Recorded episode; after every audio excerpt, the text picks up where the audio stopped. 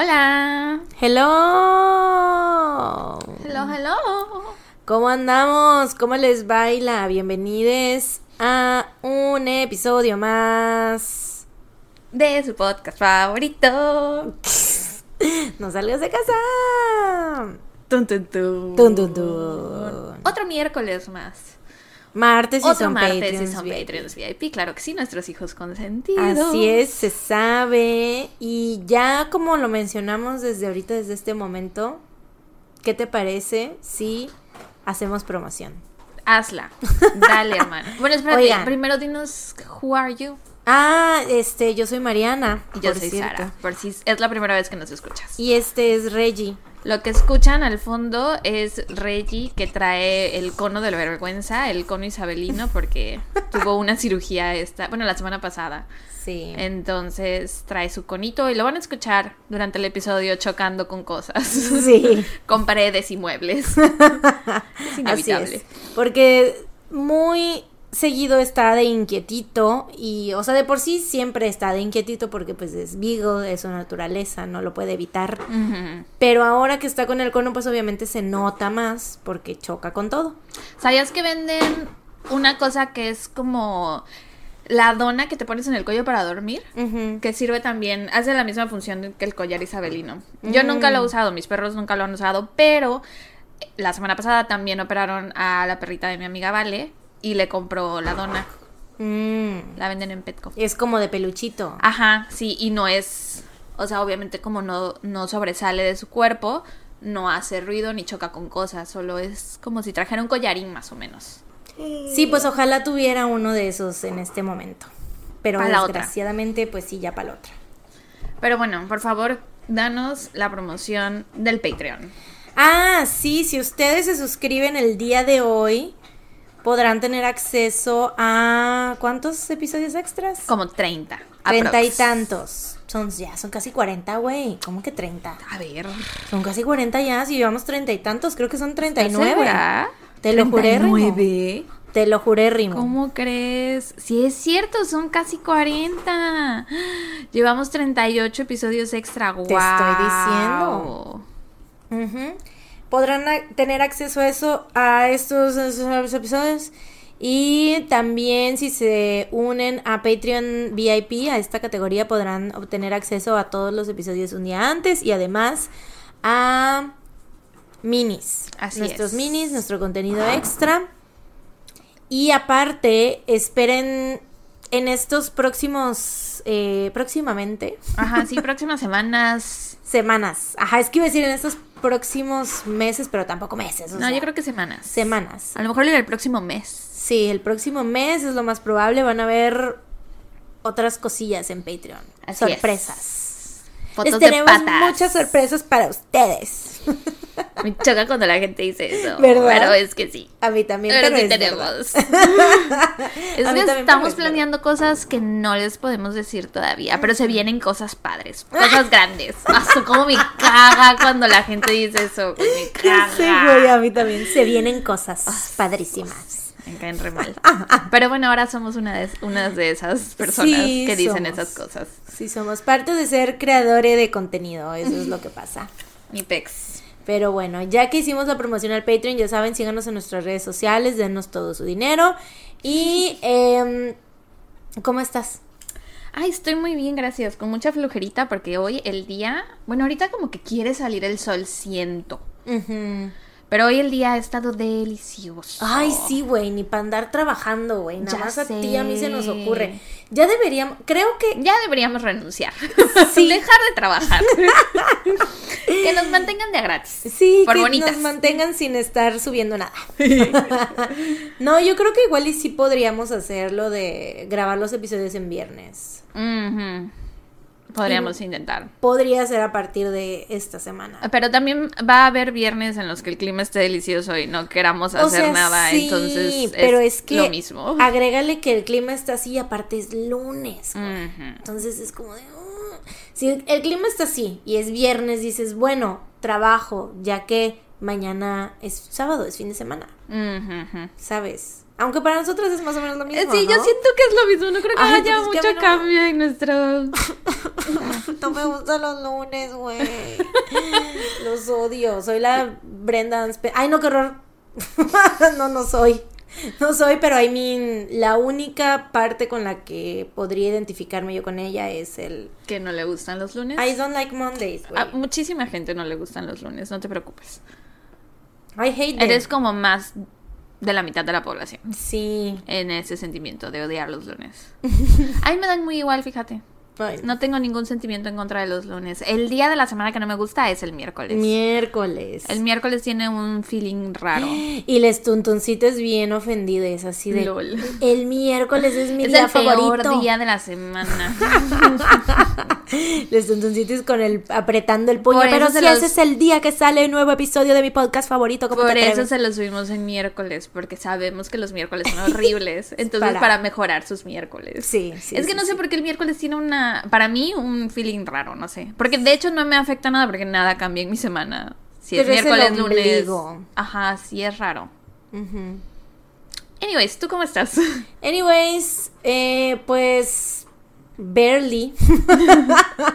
o sea, estoy You aquí barely am. Desvelada y todo. Ya le conté yo a Sara mis peripecias de ayer para hoy. Me pasaron cosas aquí. de- los problemas de vivir en el tercer mundo, diría yo.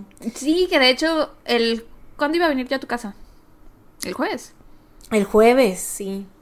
Se le fue la luz a Mariana de ayer para hoy en la madrugada y no pudo dormir bien. Y justamente el jueves también de la semana pasada se le fue la luz en la madrugada. Y De no miércoles regresó. para jueves. Ajá, y no regresó hasta en la tarde.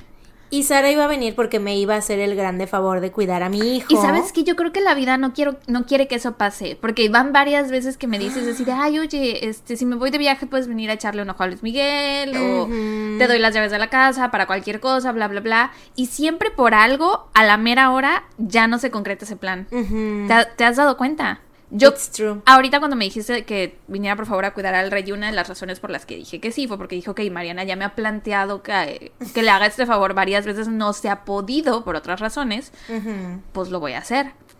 No se pudo de La nuevo, vida no amiga. quiere, güey. Al parecer la vida y yo desconectando tu, tu medidor la madrugada del, vier- del miércoles. Y yo decía, ay, ¿a poco se te fue la luz? ¡Qué rarísimo! No lo puedo creer. Tú así con capucha, güey. ¡Qué ¿no? Así, inesperado! en medio de la lluvia y tú así desconectando todo para que se me tirando fuera la tu medidor para que se te la luz. Y mi cara, ay, ya no vas a poder venir. Ay, Sorry. no es cierto, güey, porque también te daría hueva venir hasta acá para hacer eso. Sí, la neta, sí. I know It's you. true, it's true, true, true. Es mucho trabajo para ti también. Sí, es que vivimos muy lejos. Vivimos Sí. muy, muy lejos. Ay, sí. Es cruzar toda la ciudad. Sí. como una manejada de una hora. La neta. Pero bueno, ese día me iba a cuidar al Reggie porque me fui a ver Barbenheimer. Me fui a ver Oppenheimer y Barbie al cine. Y te estoy muriéndome por preguntarte, ¿ya viste Barbie? Ya, ya te dije que Porque ya la vi. Es que no sé, pudieron pasar cosas que quién sabe, a lo mejor a la mera hora no vas. Luego no, no, no, sí. Cuando te mandé el mensaje de que ya tenía, de que iba no, a usar sí tus- es cierto, porque eh, ajá. literal estaba sentada en el baño de Cinépolis e iba a salir a formarme la dulcería. Literal ya estaba yo ahí. Sí, true, me acabo de acordar ahorita que sí chequé después, o sea, en la noche. Ay, te salió el cargo. Y vi. Bueno, los puntos. Ajá, los puntos. Y yo, oh my god. Sí, sí fui. Sí, usa- la usaron muy, muy buen uso de mi tarjeta. Y te hubiera dado más puntos si hubiéramos. Es que, güey, fui como si fuera yo en excursión de la primaria cuando te llevaban al cine. Ja- Tenía años que no iba con tanta gente al cine. Éramos como 10 A personas. la puta madre. O tal vez estoy exagerando. Éramos nosotras cinco. O sea, mis hermanas, sus novias y yo. Fue Vale con nosotras. Mm. Fue una amiga de la Bessie. Fue otra amiga de la Bessie y su esposo. O sea, éramos nueve personas. A la mierda, Sí. güey. Y te pude haber dado más puntos, pero la Bessie y sus amigas compraron aparte. Y yo sí, güey, pero Mm. conmigo no van a tener que hacer fila. no hay que hacer cola. Güey, y luego Pilo me dijo así de me voy a ir a formar a, a cafetería. ¿Cafetería se llama? Ajá, al coffee tree. Ajá. Y le dije, Pilo, no tienes que hacer fila. Tengo la tarjeta, no tienes que hacer fila, no te preocupes. O sea, con esto lo enseñas y te van a atender enseguida. Y Pilo, ah, bueno, está bien. Y como a los dos minutos me dijo, no, pero ya me voy a ir a hacer la fila. Y yo, que no, no hay que hacer fila. Y le doy el teléfono, güey, y va, y le digo, mira, tú llega y enseñales esto y te van a atender enseguida. Güey, la hicieron hacer fila. Ay, es que en es lo mismo.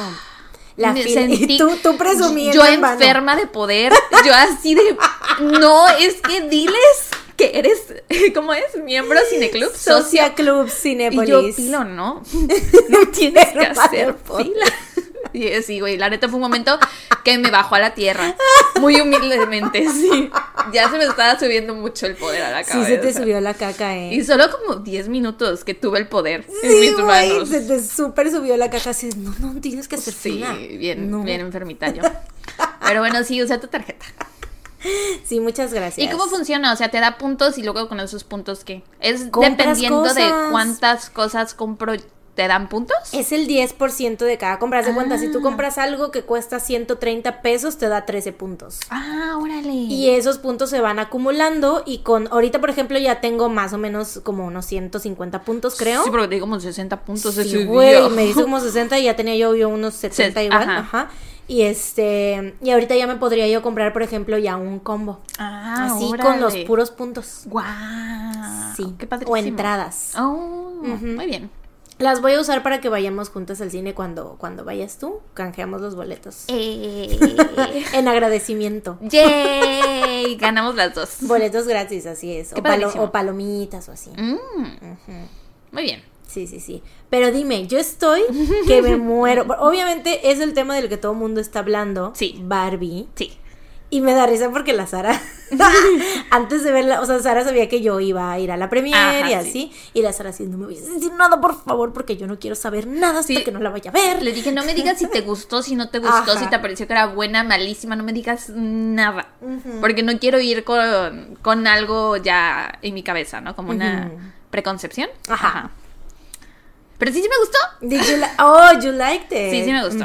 O ¿Qué sea, tanto? creo que es la mejor película de la vida, no. Ajá. Pero sí me gustó, la volvería a ver, se me hizo una película divertida. Aparte, estéticamente siento que es muy bonita, hay mucho rosa, muchos colores. El sentido del humor me gustó muchísimo, en ciertas cosas me recordó mucho a Crazy Ex Girlfriend, como las bromas, las canciones, me Mm. recordaron mucho a Crazy Ex Girlfriend. Mm, Me gustó mucho en general, la volvería a ver. Yo también la volvería a ver, pero. O sea, es que no sé, güey. Estoy. Esta película me tiene bien rara. Mm. es que no sé si me gustó, me gustó o no me gustó o que no sé, güey. La neta no, Mm. no he decidido todavía. Siento que Tal la vez le tienes que dar a ver. y tal vez le tienes que dar tiempo a que pase como todo el hype, El hype, de toda la gente sí. y volver porque te puede estar pasando como nos pasó cuando salimos de ver a las Blackpink. ¡Ah! Que dijimos de wow, increíble. Y luego. Estuvieron No. Sí. Y después fue así como de, ay, no saben qué, creemos que, que nos estábamos dejando llevar por nuestros sentimientos por ellas, Sí. pero no, no fue el mejor concierto. No por ellas, sino por el venue. Sí, sí, sí. Este, no nos gustó tanto, ¿no? Tal vez te puede estar pasando eso con Barbie. Es que te voy a decir algo. Hi Barbie. Hi Barbie. Eso, güey, eso lo traigo pegadísimo. Se va a llamar así Hi, el episodio. Hi Barbie. Hi Barbie. Este. Fíjate que, o sea, es que lo que me pasa es que me gustaron, hubieron cosas que me gustaron y hubieran cosas que no me gustaron y siento que normalmente con una película casi siempre es de que hay más cosas que me gustan que las que no me gustan, por lo tanto me gusta la película. O al Ajá. revés, hay más cosas que no me gustan que las que me gustaron, entonces Ajá. por lo tanto no me gustó mucho, ¿no? Con Barbie siento que es 50-50, güey. Ah, entonces por eso no sé si me gustó o no, porque haz de cuenta, me gustó mucho el speech de América Ferrera, ¿no?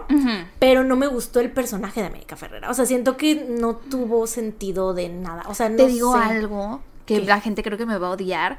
No, no me gusta la voz de América Ferrera. Es Entonces que- cuando habla Es que como está de, como "Ay, ronca, ¿no? Como que. que no hable. Ajá, como que quieres que haga. Ajá, sí, sí, sí, carraspea, América, Sí, escúpelo, sácalo, ya pasó, Lolita Yala. Pero, o sea, Sí, yo chequé porque dije, tal vez soy la única loca. Entonces, cuando tengo estos pensamientos de soy Sí, la única la que busco en Twitter así y busco América Ferreras voice. Y güey, no todo el mundo dice, ay, la voz de América Ferrera, qué sexy, que no sé qué, me encanta escucharla hablar. Y yo, ah, chale, entonces sí tengo pedos. Te van a odiar. Sí. Cancelada, funada. Cancelada, funada.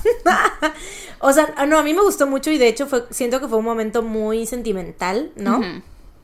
Pero, o sea, como está bien actuado y todo, pero te digo, siento que es el único momento chido de todo el personaje de América Ferrera. O sea, siento que ella y su hija estaban ahí de adorno nada más. O sea, como que no sé como si fueron un device para que sí, o sea, no Barbie lograra lo que tenía exacto, que exacto, exacto. Y siento que precisamente eso como que está o sea, es que, eh, eh, mira, por eso es 50-50, güey, porque yo digo algo malo y luego me digo, bueno, pero es que es por esto y esto, ¿no? Entonces, por eso no sé si me gusta, ¿no? Porque hace cuenta, pienso en que hay muchas cosas que están como que no se no tienen como una explicación lógica y no es que estoy pensando así de que ay tiene que ser Barbie una película científica no, es, como una película en la que tienes que suspend your belief ¿no? exactamente como que te tienes que apagar ajá sí no, aquí las cosas que pasan no pasarían en el eh, mundo real ¿no? ajá ajá no pero aparte o sea como que también dentro de la fantasía ajá o sea, como que hay cosas que igual yo digo, pero ¿por qué? O sea, esto no tiene sentido. Por ejemplo.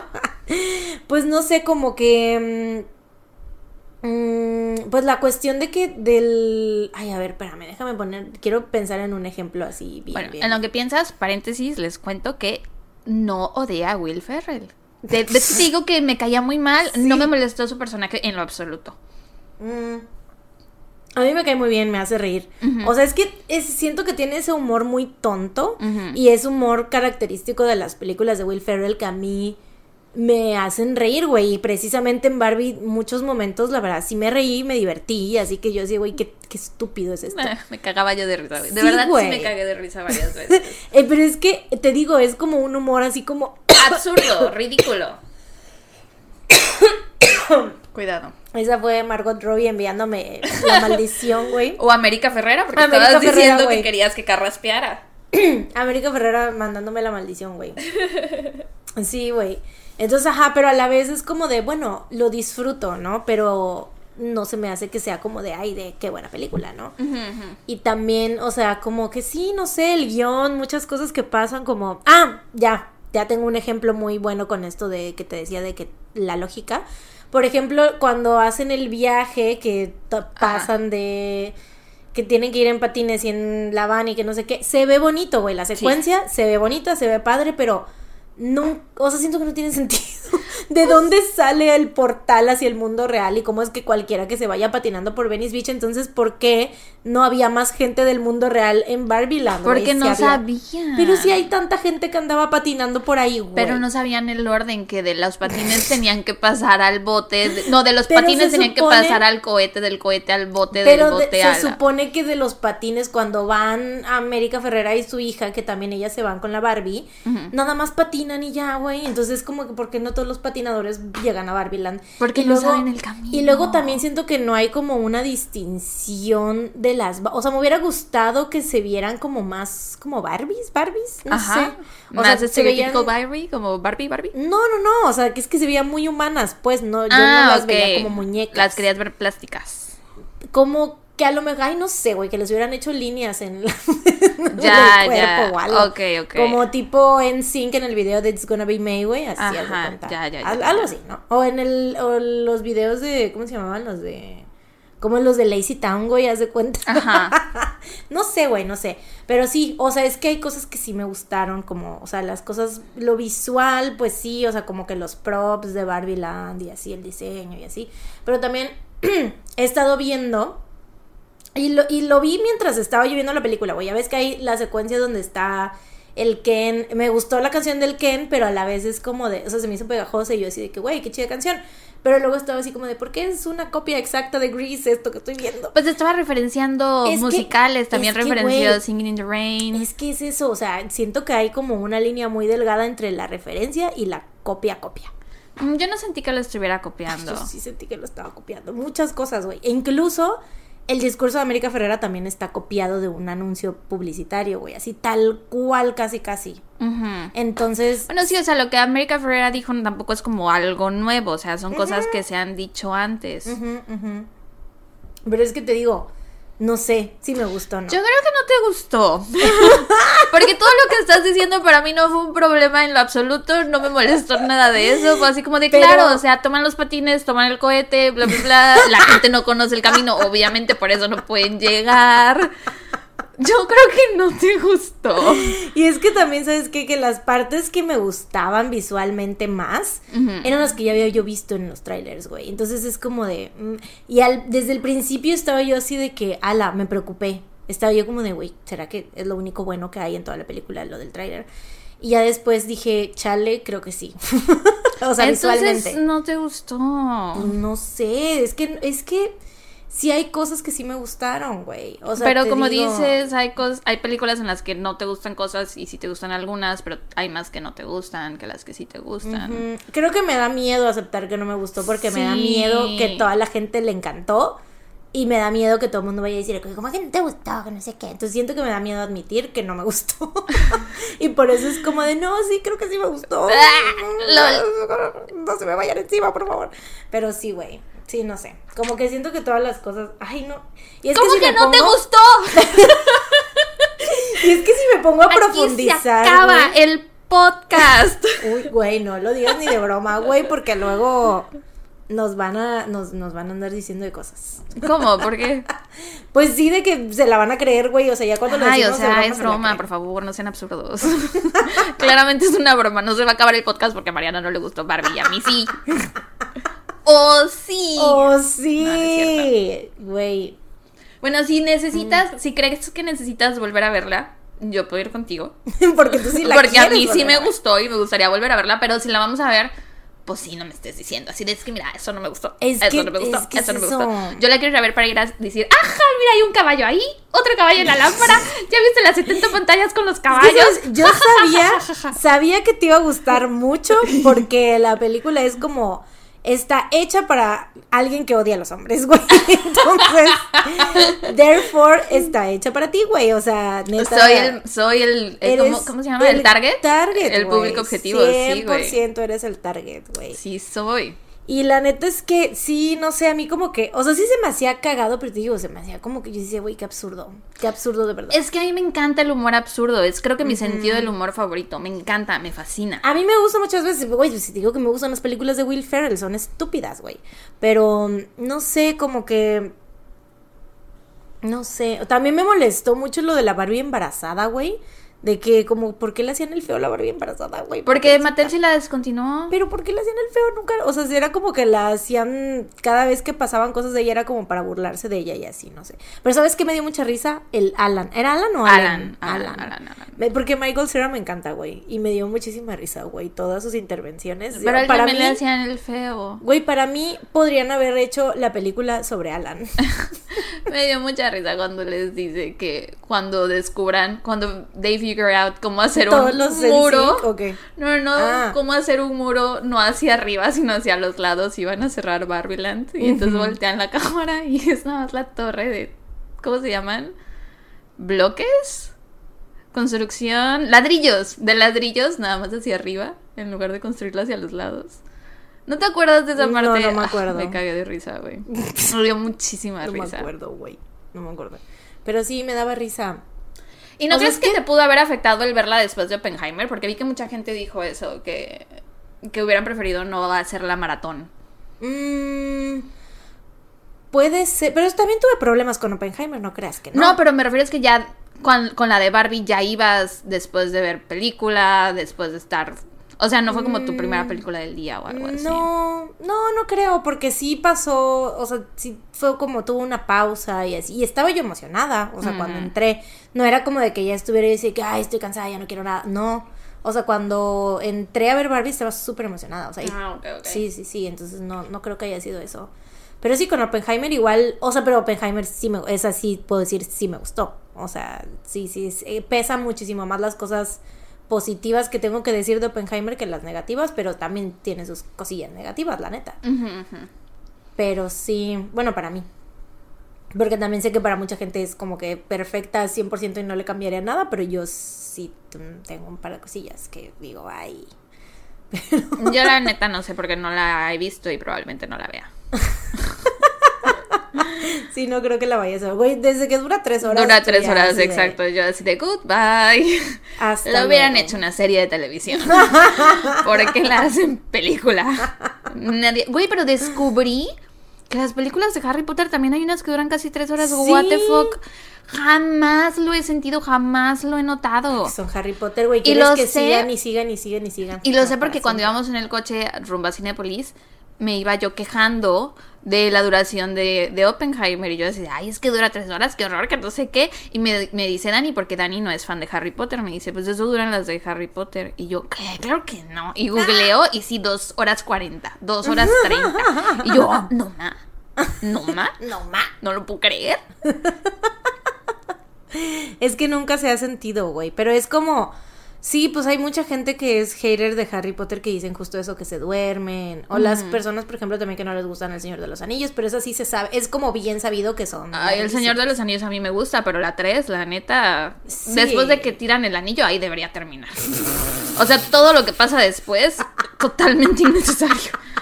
Lo hubieran hecho serie sí, también. Güey, lo hubieran hecho serie. Es que justo ese es mi problema ahora con las películas. O sea, y no solo Oppenheimer, sino en general las que duran tres horas. Es como de. ¿Por qué? Oye, ya me duele la nalga, o sea. o sea, antes se usaba eso, pero porque había descanso en el cine. Te daban chance de pararte, ir al baño. Sí, güey. Sí, ahorita es como de, güey, no mames, si voy a ver una película que dura tanto, me tengo que estar cuidando de cuántos sorbos le doy al refresco. Exacto. Para que no me den ganas de miar cuando está lo mero bueno de la puta película, güey. Sí. Pero bueno, de Oppenheimer lo chido es que no se siente. Bueno, sí se siente. O sea, yo, una de las cosas negativas es que la neta sí le quitaría una media horita. pero ya es como, pero, o sea, lo chido es que es como más o menos por el en la primera mitad de la película. Entonces ya después que pasa eso ya todo es, o sea, como te mantiene ahí viéndola. Pero sí, Barbie. Pues a mí en conclusión, pues a mí me gusta. Tú cállate, Rosita. En conclusión, a mí sí me gustó. No creo que sea la mejor película de la historia, la verdad. El, el, a mí el discurso de América Ferrera se me hizo muy X, me dio bastante igual. Sí, no fue mi parte favorita de la película. ¿A, mí me gustó la película por el sentido del humor. Mm. Y también me gustó mucho la escena en la que Barbie ve a la, a la señora ya grande, a la anciana, cuando es la primera vez que está en el mundo real. Dije, ay, qué bonita escena. Y ya. Esas fueron mis cosas favoritas. Amé el sentido del humor, amé que hubiera caballos en todas partes, amé Spoilers, por cierto. ya, después de que hablamos de toda la película. Sí, güey. Amé cuando van todos los Kens de regreso a, a, las casas y van según ellos montando caballos y no hay caballos. y van como que trotando, güey. Me cagué de risa. Me o sea, de es risa. Que, es que siento que es como para un humor muy específico, ¿no? O sea, y, sí, siento que soy el target. me recordó muchísimo a Crazy Ex-Girlfriend. A mí me recordó a películas 2000 eras. Ajá, sí, también. O sea, el cine 2000 ero y así. Pero precisamente por eso es que siento que, pues, o sea, no sé, yo a lo mejor esperaba otra cosa. Yo creo que también es eso, que a lo mejor yo esperaba más como, no sé, como... No sé qué esperaba yo, la verdad. Mm. Pero sí es como un... O sea, como un humor así muy... Sí, es muy... siento que es parecido a la, al humor de ¿Cómo se llama la película que acabamos American de ver? Pie o cuál? No, no, la película que acabamos de ir al cine a ver. Ah, claro, sí. No me acuerdo del nombre ahorita, la de Jennifer Lawrence. Sí, la de Jennifer Lawrence. Justo le puse la misma calificación en Letterboxd que esa, porque dije, es el mismo tipo de humor. Ah, bueno, a mí me gustó más Barbie que, que, la de Jennifer Lawrence, pero siento que están así más o menos en la Ajá, misma. exacto, exacto. Pelean en la misma, en el mismo equipo, pues. Sí, sí, yo también te podría decir que me gustó un poco más también Barbie que esa, porque por la cuestión visual y todo eso, pero a la vez te digo, es como, no sé. Y siento que tiene menos sentido del humor estúpido que la otra película. O sea, por ejemplo, sí, por ejemplo, la escena en la que está Jennifer Lawrence trepada en el coche y están manejando y se caen al agua y está desnuda y cosas así, eso a mí se me hace un sentido del humor muy, muy, muy estúpido. Mm. Es que a mí todo lo que pasaba en Barbie se me hacía tan ilógico y tan estúpido que decía. Como cuando, güey, le están persiguiendo los Will Ferrell y los vatos esos y nada más no la cachan, güey. Es cagadísimo, güey. Es estupidísimo. Pero es cagadísimo. O sea, cuando están en las oficinas y que van de un lado y se topa con ella y ¡ah! Y se regresan, güey. Es como de. no Pues es cagadísimo. Esa es la mejor parte. Ay, no, pero bueno. Eso y los 80 caballos. No me voy a cansar de decirlo. Mientras la veía, estaba yo, ¿en qué otra parte hay caballos? cómo ¿En era. qué otra parte de la casa? El Mojo, Dojo Casa House. Casa algo House. así. Ajá, Mojo Dojo Casa House. Bueno, y aparte, mi percepción de Barbie obviamente está muy, muy pintada de rosa todavía más porque ahora Jimin también es parte del Barbieverso. ¡Ah! ¡Del entonces- Barbieverso! Entonces, claro que me encanta Barbie. Y sí la volvería a ver, la verdad. Siento que podría ser una comfort movie de estas que pones cuando estás triste y es como de que Mm. no es too heavy. I like it. Sí, sí, sí. Sí, en ese sentido te digo, si me pongo a pensar así de que, bueno, es para apagar el cerebro un rato. O sea, por eso es que digo, bueno, igual sí, o sea, y la volvería a ver, ¿no? Por ese sentido. Porque te digo, sí me, o sea, sí me la pasé bien, me reí en varias partes y sí fue como de que sentimental en otras, ¿no? Entonces, pues sí. Pero, sí, pero no. sí, sí, bueno, te digo que la tengo que volver a ver. Ah, Bueno, ya no sé si la quiero ir a ver contigo, pero cuando la veas, ojalá. No, contigo no la voy a volver a ver. Yo ya sé que no, porque ya vi que te encantó y Sí. yo no quiero herir tus sentimientos diciendo, güey, es que me está mamada. Y tú, Y yo, yo, esta es la mejor parte. No saben cómo abrirla. Cuando Barbie Ay, brinca, ¿cómo güey. se llama? El coso ese para entrar a las oficinas, que también hay en los metros. Ajá. Esa ajá. cosa, no sé Es- cómo se. Eso, güey, o sea, como que es, esas partes. Y te digo que a mí me encanta Will Ferrell, güey. O sea, ese humor tan estúpido. Y como que sí me reía yo de repente, pero luego decía yo, güey, este está demasiado tonto. pero a la vez ese es el caso, ¿no? O sea, ese Sí, es el sentido, es ese, como que es ese tipo de humor. tío- ajá, el sentido de humor. Entonces, pues sí, pero bueno. Bueno, pues después de casi 40 minutos de introducción hablando de Tú Barbie. ponlas y hicimos pausa hace rato que yo salí. Pero ¿y cuánto fue de pausa? No, sí No, fueron- fueron 10 minutos. Sí, fueron casi 10 minutos, ¿Cómo güey. Sí, porque acabamos de empezar y cuando yo entré ya iba como en 8 minutos la grabación. Bueno, entonces después de casi 30 minutos. Sí, casi 30 minutos. de introducción hablando de Barbie. Hi Barbie. Eh, ¿Te parece que comencemos? Ay, no quiero. Te voy a hablar de Oppenheimer. Te traje todo lo que sucede en todas las tres horas de la película. Se. Prepárate para que te describa yo todo sobre cómo el hombre que ayudó, que lideró el equipo donde crearon la bomba atómica que destruyó Hiroshima y Nagasaki. No, es cierto, ya. Güey, espera, paréntesis, me acabo de acordar de otra gran parte de Barbie. Cuando saca Otra la... gran parte de Barbie. Cuando le saca la guitarra y le dice te voy a cantar y después es el corte a cuatro horas después y el vato sigue Ah, sí. cantando. That's so fucking real. So fucking real. Los Anyway, vatos here's Wonderwall. son tan así. Sí, sí son. Me dio mucha risa. Pero bueno, ya. En Continúa. fin.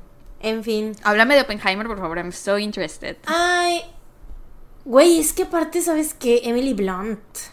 O sea, de, de Oppenheimer sí te digo, tengo más cosas positivas que decir. Aunque sí, en varias partes de la película estaba yo así de que, güey, ¿qué pensarán los japoneses de esto? O sea, siento que está muy... Dijiste que pensarán de nosotros en Japón, pon. Exacto. ¿Qué pensarán de los gringos en Japón? pon?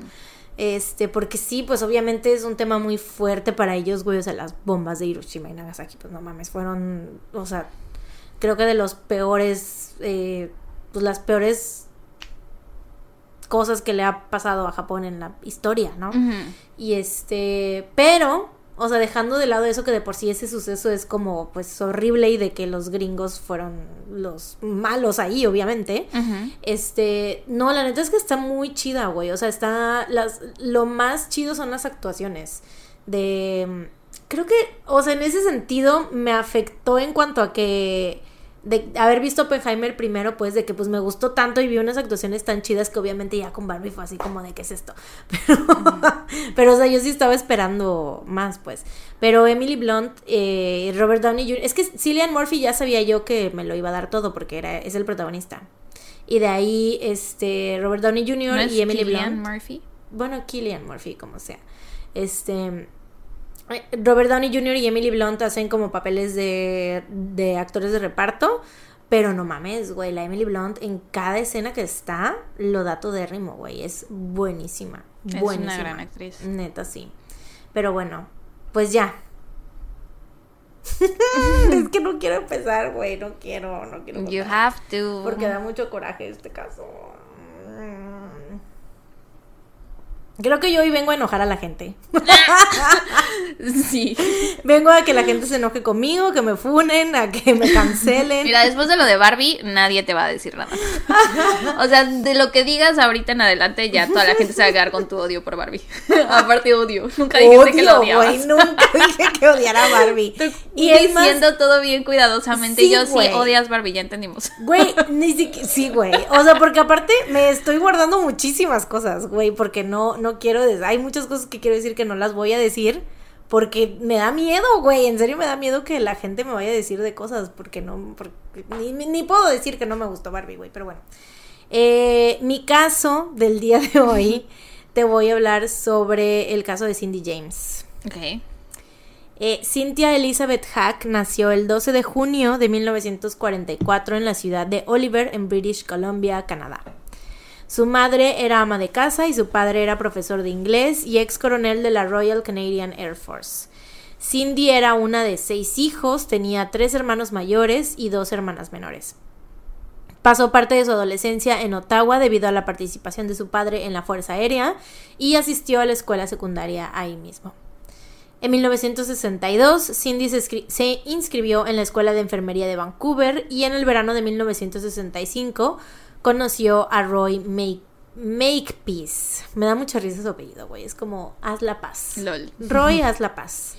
Roy Makepeace, un psiquiatra 18 años mayor que ella. En diciembre del 66, el mismo año en el que Cindy se graduó de la escuela de enfermería, ella y Roy se casaron. Los padres de Cindy estaban como pues medio escépticos por el matrimonio, no les caía muy bien el Roy, porque, pues uno por la diferencia de edad, ¿no? O sea, decían que hace la Cindy con un hombre 18 años mayor que ella. Y aparte el papá de Cindy sentía que Makepeace se estaba como aprovechando de la ingenuidad de Cindy, o sea, como que él... Pues sí, o sea, de que él era un hombre mayor y la había como ahí engatusado, ¿no? Ok. Años después, la familia de Cindy declaró que el matrimonio de la pareja estaba como por mucho tiempo tuvieron problemas y que los dos eran a veces emocionalmente distantes. La misma Cindy hizo acusaciones de abuso, pero Makepeace afirmó que él solo la había bofeteado un par de veces en el ah. transcurso de su matrimonio. Solo. ¿Qué año era? pues, güey, los sesentas, principios de los sesentas. Mm. Obviamente, güey, es como de, ay, pues si nada más le di un par de cachetadas, ¿cuál es el problema?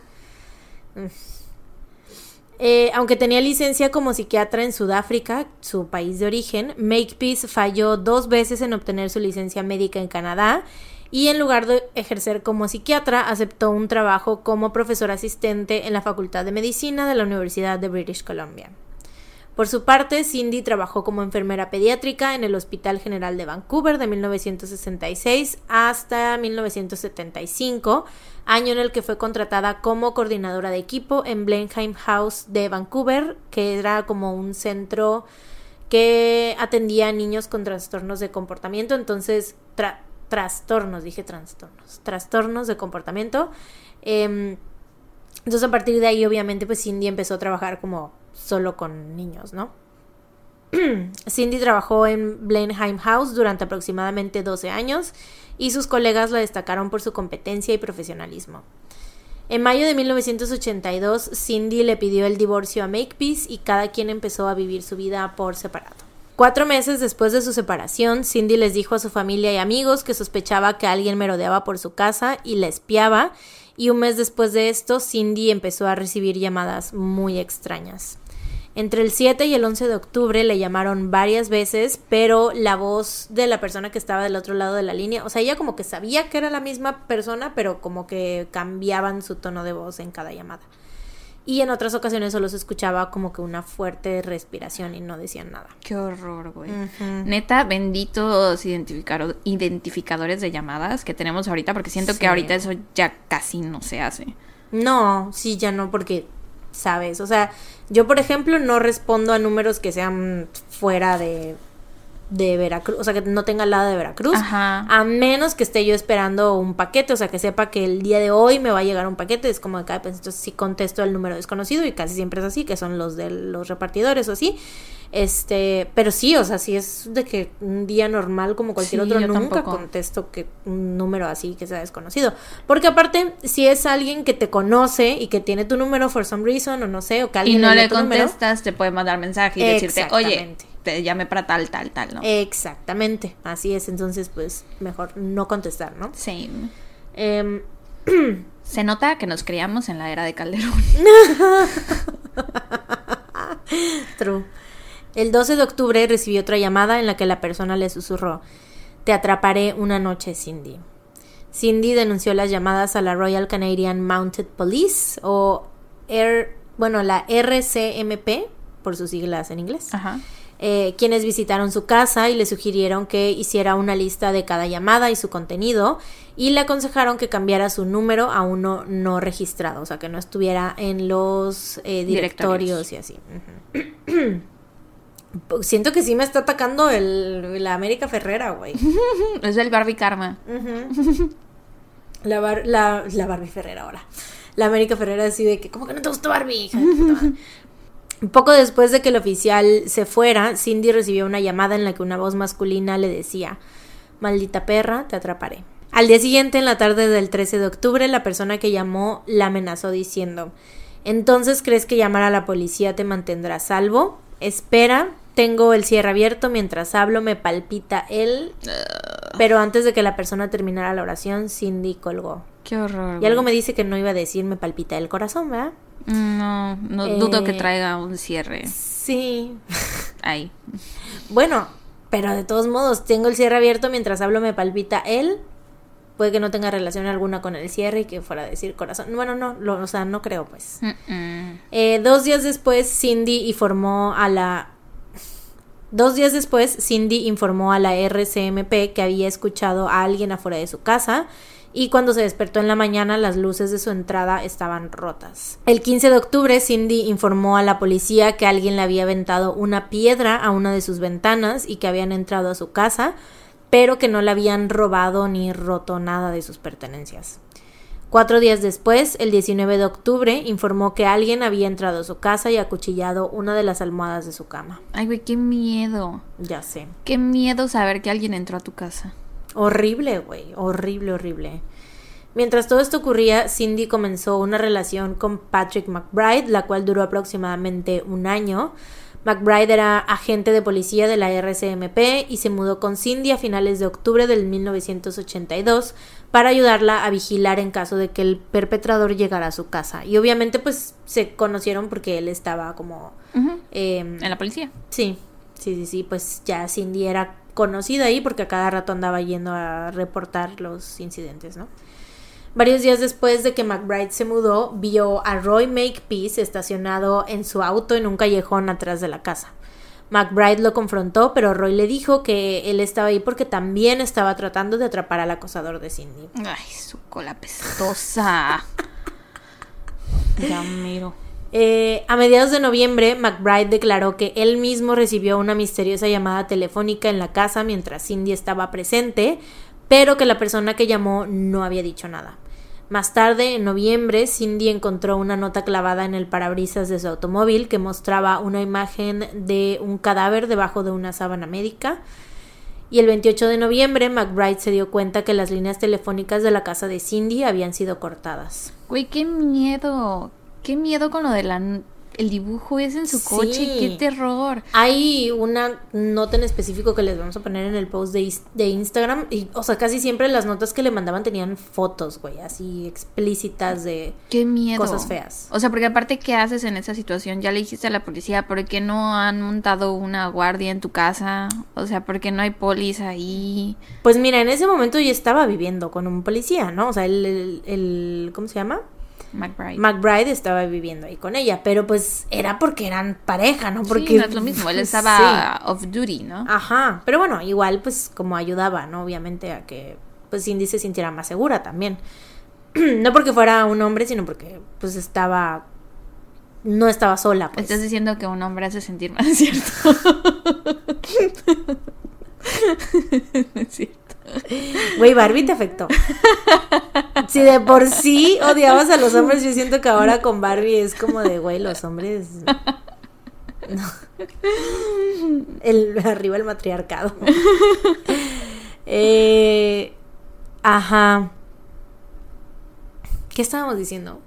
Yo dije que por qué no mandaban una patrulla a su casa a montar Ah, guardia. ah, ah. Y tú dijiste que porque ya vivía con un policía. Sí, pero más bien, mira, también hay aquí, este caso es muy frustrante lo que les decía que van a odiar esto porque la policía nunca hizo nada, güey. O sea, realmente nunca se tomaron en serio todas las, todos los reportes que hizo Cindy. Pues sí, se nota, porque ya era para que hubiera una patrulla ahí en su casa, Sí, güey. güey. Eh, Cindy a veces invitaba a su ex esposo a su casa estando McBride presente porque ambos tenían en común esta fascinación por encontrar al supuesto acosador y a menudo discutían el caso juntos. O sea, al final como que sí le creyeron al Makepeace que estaba como tratando de ayudar. En diciembre de 1985, McBride dejó de vivir en casa de Cindy, o sea, no sé por qué haya sido, porque, o sea, de todos modos siguieron saliendo un tiempo más, pero ya no vivía él ahí en su casa. Mm, la semana de Navidad de 1982, Cindy encontró una nota fuera de su casa que decía Feliz Navidad, con una foto de una mujer con la garganta cortada, manchada con tinta roja. La noche del 27 de enero del 83, Agnes Woodcock, Agnes Woodcock, una amiga y compañera de trabajo de Cindy, fue a visitarla a su casa después de que no se presentara a trabajar y al llegar la encontró inconsciente en el patio trasero con una media negra de nylon alrededor del cuello. Cuando recuperó el conocimiento, Cindy le dijo a Agnes que un hombre la había atacado por la espalda mientras caminaba hacia el garage de su casa. Después ahí estaba, o sea, en el garage la estaba esperando otro hombre que la había sometido y la estranguló con la media. Dijo también que los hombres habían amenazado con matar a su familia si denunciaba el ataque a las autoridades. ¿Qué pedos? ¿Eran dos tipos entonces? Pues al parecer sí. Después de denunciar el ataque, la policía le pidió a Cindy que viera a un psiquiatra porque pues para ellos en vez de como tomar huellas dactilares por la casa, no sé, alguna cosa que se les ocurriera ver si habían dejado algo atrás en casa de Cindy o por los alrededores o qué sé yo, fue como de, hija, ¿sabes qué? Tú necesitas ir al psiquiatra porque creemos que te estás inventando estas cosas y que nada más quieres llamar la atención. Entonces, pues la, la mandaron con un psiquiatra, pero Cindy estaba, al, en un inicio estaba renuente porque ella decía, o sea, bueno, creía que esto, que si aceptaba ir a un psiquiatra estaba como aceptando la versión de la policía de que se estaba inventando cosas y que como de que, ay, pues me voy a tratar para que ya, para ya no decir más mentiras, ¿no? O algo así. Entonces, pues ella al principio no quería, pero accedió a visitar a un médico general con experiencia en asesoramiento para personas que habían sido víctimas de agresión. Lo cual, pues, sí lo necesitaba, obviamente, ¿no? El primero de febrero de 1983, Cindy se mudó a una casa en West Vancouver y menos de una semana después recibió una carta que decía, Corre, conejo, corre, te mostraré lo jodidamente bueno que soy. Pronto, bang, bang, estás muerta. Sí, güey. ¿Qué pedo? Después empezó a recibir llamadas obscenas, o sea, como las que recibía desde que estaba en su otra casa, Ajá. por lo que decidió mudarse nuevamente a otra casa en abril de 1983. ¿Qué dices, güey? O sea, no- yo no entiendo por qué la policía no le creería si esta mujer está gastando y, o sea, se está mudando de casa y así vive en constante miedo. O sea, ¿a quién le gustaría vivir así, güey?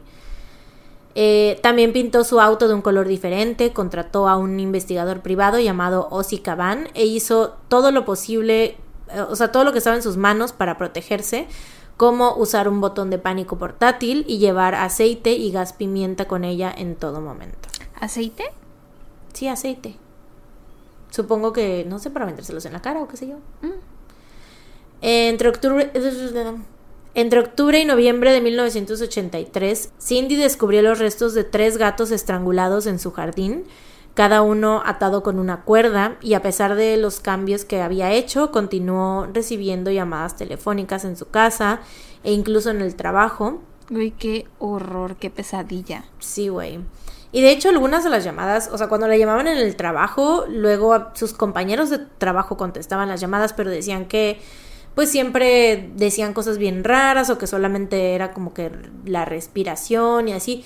Y esto es como de, güey, claramente no es Cindy la que está haciendo esto, si está ella ahí en el trabajo y sus compañeros están respondiéndolo. O sea, es como de, güey, ¿por qué no van e investigan más sobre eso, güey? Pero bueno.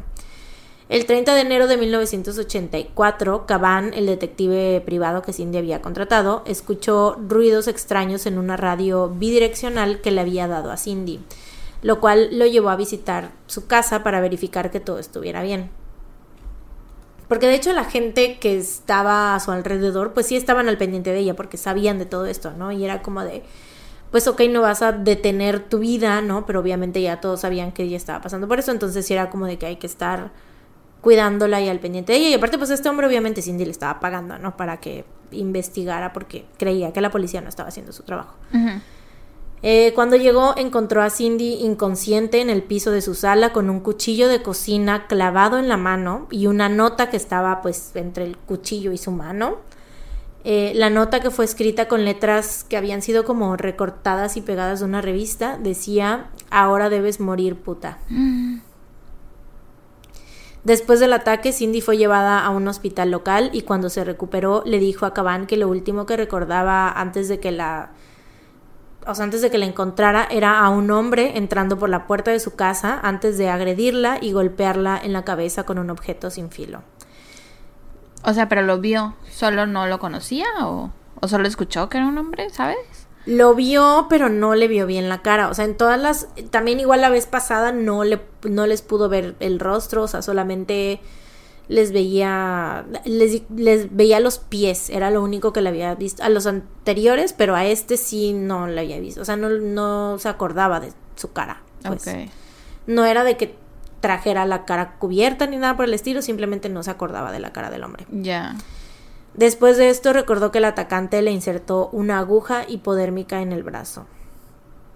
Los médicos localizaron la marca de la aguja en su brazo derecho, pero no encontraron rastros de ninguna droga en su sistema.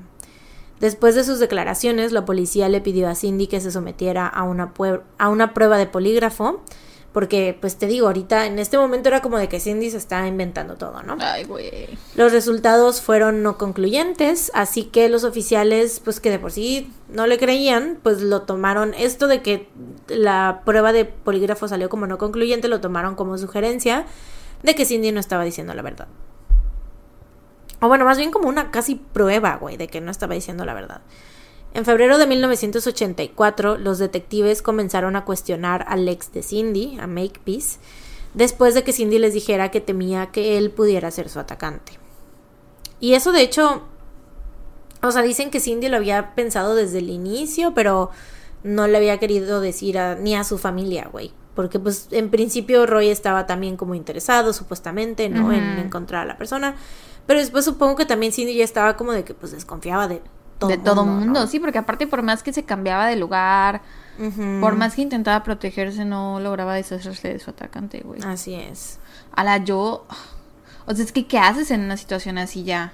¿Te mudas? ¿Te vas del país? Es que, pues, Porque no hay otra cosa que puedas hacer. Ya agotaste todos tus recursos. La policía no te cree. Ya te cambiaste de casa, pintaste tu coche, contrataste un detective privado y nada cambia. ¿Qué haces? Exacto, güey. ¿Qué puedes hacer? En entrevistas con la policía, Makepeace dijo que los atacantes de Cindy eran parte de la mafia y estaban conectados con su empleo en Blenheim House, pues a menudo Cindy eh, trataba a niños que estaban bajo la tutela de la corte. Entonces él decía, eh, sí, que pues era como, lo más probable era que fueran de la mafia, que le trajeran como algún tipo de, de tiña o no sé. El 18 de junio, Cindy llamó a Caban muerta de miedo diciéndole que la acababan de atacar en su casa. Cuando Caban llegó, descubrió que Heidi, la perrita de Cindy, estaba acurrucada en el sótano. Afortunadamente estaba viva, pero se le veía muy alterada y casi no podía respirar porque la habían asfixiado con una cuerda que seguía atada en su cuello, güey. Sí. Junto a la perrita había una nota que decía Feliz cumpleaños junto con fotos sexualmente explícitas. ¿Qué pedo? El primero de julio, Cindy le dijo a Caban que dos hombres habían llegado a la puerta de su casa, haciéndose pasar por policías, pero habían huido después de que ella llamara por radio a Caban. Después de esto, Cindy informó sobre más llamadas acosadoras, en una de las cuales le dijeron, Estás muerta perra, te sentirás bien. El 9 de julio de 1984, la madre de Cindy, porque aparte también no sé, o sea, la policía creo que no, o sea, pues no tomó el testimonio de Cindy para tratar siquiera de hacer un retrato hablado o algo, porque esto sí fue en plena luz del día, güey. Y supongo que estas personas estaban fingiendo ser policías para poder entrar a su casa, ¿no? Y también, para este punto, pues ya el, caso de Cindy ya estaba como que ya, eh, como agarrando, pues no popularidad, iba a decir popularidad, pero no, o sea, como que ya la gente estaba empezando a escuchar de como fulanita de tal, la que dice que la acosan, pero como la versión de la policía era que no era cierto, pues todo el mundo era como de que hay fulanita de tal, la que dice, la que tal vez está inventando. Se Ajá. El 9 de julio de 1984, la madre de Cindy, Tilly, pasó la noche en su casa. En medio de la noche, Tilly se despertó con los ladridos de Heidi y encontró a Cindy revisando ventanas y puertas en el piso principal de la casa. Momentos después, ambas escucharon el timbre de la puerta y descubrieron que una ventana cerca de la entrada estaba rota. No había nadie, o sea, cuando ya fueron a la puerta ya no vieron a nadie. Dos semanas después, el 23 de julio, Cindy reportó que fue atacada cerca de Dunbar Park mientras paseaba a su perrita aproximadamente a las 8.30 pm. Varias horas más tarde, alrededor de la medianoche, Cindy tocó la puerta de uno de sus vecinos, estaba muy aturdida y tenía una media de nylon gris oscuro alrededor del cuello. Eh, pues cuando se enteró de esto, obviamente fue el detective, obviamente fue al, al área y encontró a la perrita, a Heidi, suelta en la zona del parque. Cindy fue llevada al Centro de Ciencias y Salud de la Universidad de British Columbia, donde los médicos observaron dos marcas de jeringa en su brazo derecho. Eh, mientras Cindy estaba siendo tratada, una recepcionista del hospital dijo a las autoridades que un hombre con acento raro había llamado a la recepción para preguntar sobre las políticas de seguridad del hospital. Eh, la policía en ese momento le reprodujo un audio con la voz de Makepeace y la recepcionista dijo que había una gran posibilidad de que fuera la misma persona. Para ahorita ya cuánto tiempo ha pasado más o menos desde que empezaron los ataques a ahorita. ¿Tipo meses? ¿Años? No, años, años, años. 85. Ya vamos para el 1985. Y empezaron en el 82, ya van tres años. A la verga, güey. Sí. Pobre. Sí, güey. Eh, después del último ataque de cuando llegó a la casa de los vecinos con la media de nylon alrededor del cuello, Cindy continuó recibiendo llamadas telefónicas. Ay, aparte porque, güey, el que el decir que Cindy se estaba haciendo esto a ella misma implicaba que también le estaba haciendo daño a su propia perrita, a la cual ella, pues era, todo el mundo decía que era su adoración, o sea, siempre estaba como, pues, que siempre estaba con ella y así, ¿no? Y también que la perrita yo creo que igual y se hubiera notado si la perrita, si maltratara a Cindy a la perrita, ¿no? O sea, a lo mejor, pues no se le tendría miedo, qué sé yo, pero pues no, güey. Y aparte, una de las cosas que dijeron así de que, de que la policía, o sea, es que con cada ataque, con cada cosa, la policía encontraba como que maneras para decir así como de que, güey, pues cómo va a ser, obviamente está mintiendo, ¿no? Por ejemplo, cuando fue ese ataque del que estaba en el parque con la perrita, decían como de que, a ver, si tiene tanto miedo y si está andando así de que siendo acosada, entonces, ¿qué hace caminando a la perrita en la, a las 8 de la noche? Ya. Sola, ¿no? Y es como de, güey, pues tienes que pasear al perro, güey, o sea, ni modo que no, vaya. Pero bueno. Eh, y pues y con todo, ¿no? O sea, tenía que seguir con su vida, ni modo que ya, no sé, se quedara encerrada para siempre y no pudiera hacer nada, güey. Em, después de este último ataque, Cindy continuó recibiendo llamadas telefónicas, pero ninguna fue lo suficientemente larga como para que la policía la pudiera rastrear. A finales de junio de 1985, Cindy fue ingresada involuntariamente en la unidad psiquiátrica del hospital Lionsgate de Vancouver después de haber intentado suicidarse con una sobredosis de, medicamentos recetados. El 2 de julio accedió a permitir que la policía interceptara una conversación telefónica con Roy Makepeace, durante la cual lo acusó de ser la fuente de sus problemas. Durante esta conversación, Makepeace negó todo y le dijo a Cindy que era una loca que solo buscaba vengarse de él. Mm. ¿Y vengarse de qué? No entiendo. O sea, porque cuando se divorciaron quedaron en buenos términos, güey. O sea, Cindy creía que habían quedado en buenos términos y Roy Makepeace, pues años, bueno, como que el siguiente, el año en el que se divorciaron, él intentó regresar con ella, le mandaba regalos y así, pero pues Cindy nada más no estaba interesada, ¿no? Entonces es como de vengarme de qué, o sea, si acaso es al revés, ¿no? Pero bueno, porque ella había sido la que había solicitado separarse de él. Em, después de esta llamada grabada, la RCMP mandó oficiales a mantener vigilancia de Cindy las 24 horas, por fin. Por fin, güey. Después de tres años, güey. Así es. Pero o sea, mandaron a, vigilarla a ella y también a Roy Make, Makepeace y a otros dos sospechosos no identificados. Pero esto lo hicieron durante una semana, nada más, güey. Lo hicieron durante una semana y como la vigilancia, eh, o sea, los estaban, los estuvieron vigilando durante este tiempo y no pasó nada, dijeron, ay, pues ya vamos a retirar las, las patrullas, ya no hay necesidad de seguirlos vigilando. Una semana, güey una semana cuando esta mujer había sido víctima de ataques durante tres años, o sea, y nunca eran de que seguidos, o sea, era esporádico, ¿no? Ajá, o sea, habían veces en los que sí pasaban muy seguido los, eh, pues el acoso de que las llamadas y las notas y cosas así, y de repente paraban por un tiempo y luego otra vez volvían y así. Entonces, pues sí era una cosa como de que no tenía una frecuencia exacta, ¿no? O sea, no había manera de decir, no, pues lo hacen cada tanto tiempo y siempre así religiosamente, ¿no? Pues no. Eh, también en ese mes, Cindy recibió un paquete en su casa que contenía una media de nylon de color carbón, junto con una nota que decía, la sangre, la sangre fluye libremente. Un par de semanas después, el 27 de julio, encontró un envase en la entrada de su casa con carne cruda podrida. Qué horror, güey. El 5 de agosto, Cindy llamó a la comisaría para informar de un incendio en su casa. Al llegar, las autoridades encontraron lo que parecían ser pedazos de periódicos quemados esparcidos en la habitación. Y al día siguiente pasó lo mismo, o sea, Cindy reportó otro pequeño incendio, pero pues así igualito, pedazos de periódico y así, ¿no? Y esta segunda vez, pues igual te digo, o sea, cada vez que pasaba algo la policía era así como de, ay, a ver, vamos a ver qué quiere, ay, sí, un incendio, no, sí.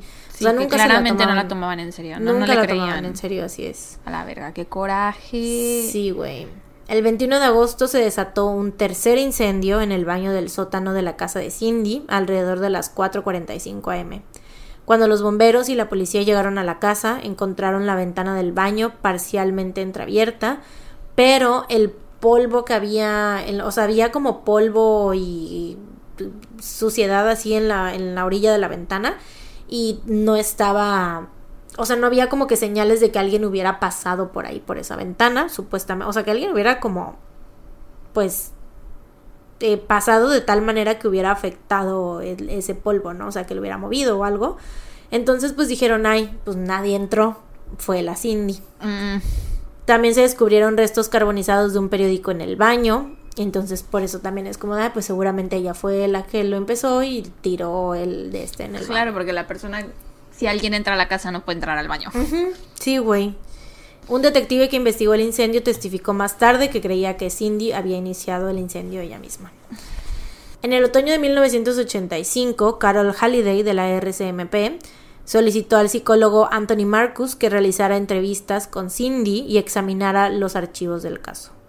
Halliday sintió que Cindy estaba mintiendo y orquestando sus ataques y que los oficiales masculinos involucrados en el caso habían sido engañados por el histrionismo de una mujer bonita. O sea, porque ah. para ella era como que, o sea, no veía la parte de que no le creían, güey, para ella era como de que estamos gastando muchos recursos en ella porque cada que le hablan o sea, cada que ella nos habla, vamos y le atendemos a su llamada y así, entonces los hombres están cayendo y siguen ahí haciéndole caso. Cada Pinche vieja también, güey. Sí, güey. ¿Qué pedo? El primero de diciembre Cindy se mudó a una nueva... O sea, es que se me hace ridículo que no les haya entrado por la cabeza que la persona que estaba acosándola era lo suficientemente buena e inteligente para no dejar rastros, o sea, ¿sabes? Porque bien podían, o sea, eso del, de la ventana, o sea, ¿qué tal que ni siquiera entraron y nada más aventaron algo para hacer el incendio, ¿sabes? O sea, desde afuera, no sé. Pero o sea, hay como mil explicaciones yo que, que, siento que podrían darle a todo eso sin necesidad de decir, ay, la Cindy está mintiendo. Ajá. Pero bueno. El primero de diciembre, Cindy se mudó a una nueva casa en Richmond.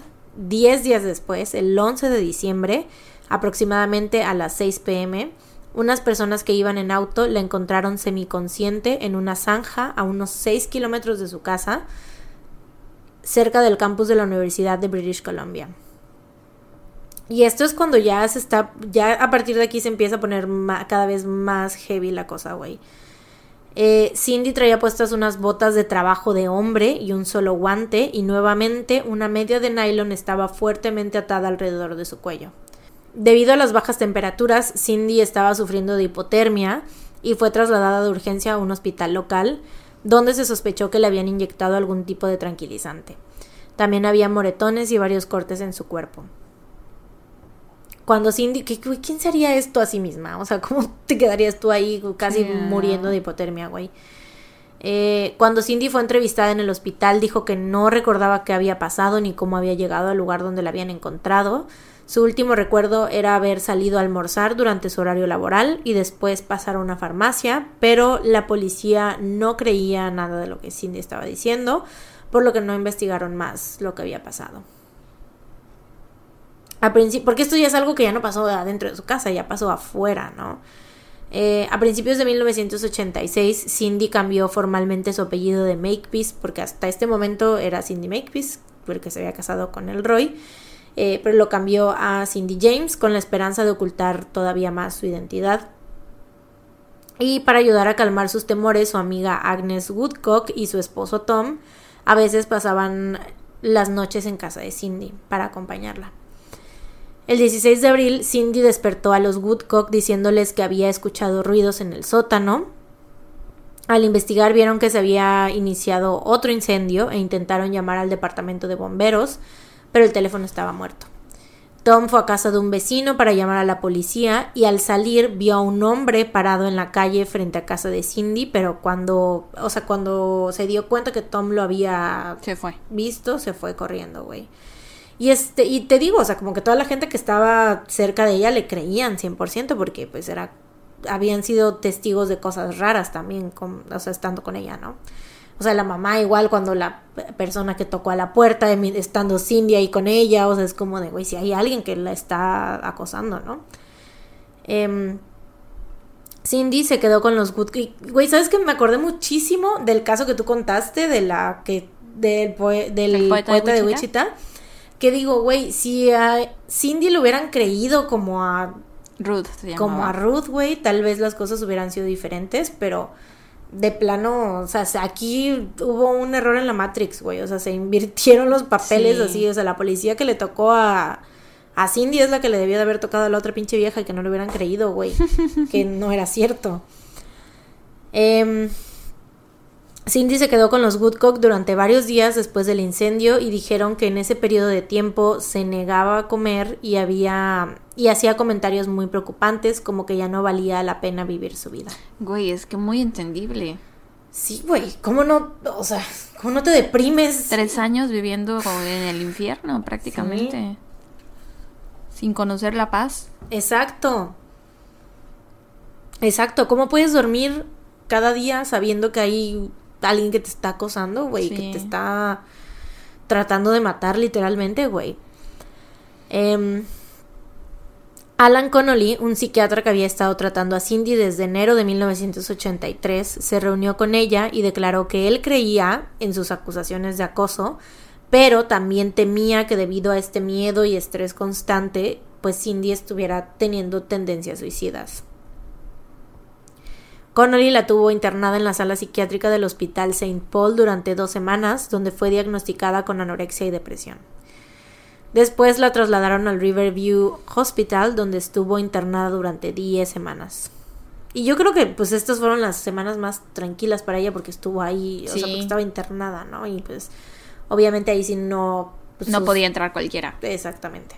En agosto de 1987, Cindy empezó a trabajar como enfermera en el Hospital General de Richmond. Ese mismo mes, la alarma de su casa se activó después de que se rompiera una de sus ventanas traseras. Y tres días después, el 31 de agosto, informó a la policía que alguien había aflojado los focos que estaban en la entrada. La semana siguiente informó que alguien había usado un cortador de vidrio para hacerle un agujero a la ventana de la puerta del sótano. Más tarde, en febrero de 1988, Cindy reportó que alguien había roto una ventana de su casa después de haberla asegurado con cinta aislante. O sea, llevan cinco años, güey. Sí. El 11 de octubre de 1988, Makepeace reportó a la policía que recibió dos mensajes de voz algo extraños. Uno de los mensajes era una voz ronca diciendo Cindy, carne muerta pronto. Mientras que el otro decía más bofetadas, más tranquilizantes, mil dólares más después de gastar a la puta, no más. ¿Qué pedo? Eso de mil dólares porque es... Ahí decía... One... Decía one grand, ¿no? Entonces eso se puede interpretar de varias maneras, pero yo, o sea, según yo es más eh, adecuada en el contexto la traducción de mil dólares, o sea, que dices one grand, two grand, es como mil dólares, dos mil dólares, ¿no? Ajá. Porque se entiende como de que mil dólares más después, o sea, de que les paguen o algo así, o sea, o que les paguen o que reciban. eh, como si estuvieran recibiendo dinero por hacerle estas cosas a Cindy. Eh, Makepeace le dio estas cintas a su abogado porque desconfiaba de la policía de Vancouver y creía que podrían señalarlo como sospechoso. 15 días después, Cindy fue encontrada inconsciente en su garage, otra vez. La habían atado, estaba desnuda de la cintura para abajo y nuevamente tenía una media de nylon negra atada alrededor de su cuello. Después de este ataque, la RCMP contrató al experto en nudos, Robert Chisnall, para analizar los nudos en las medias de nylon con las que frecuentemente la habían encontrado atada. ¿Y sabes para qué era, güey? O para ver si ella se los pudo haber hecho solita. Sí, güey. Sí, o sea, más que nada fue para eso, güey. O sea, fue como de otra vez le encontramos atada, ¿saben qué? Ya estamos hartos. Vamos a contratar a un experto en nudos para que nos diga si ella hay posibilidad de que ella se haya podido hacer esto ella misma. Típico. En ese momento, Chisnall concluyó que era altamente improbable que Cindy hubiera podido hacer estos nudos por sí misma. ¿Y qué hizo la policía con esa información? Nada, se la pasó por el culo, güey.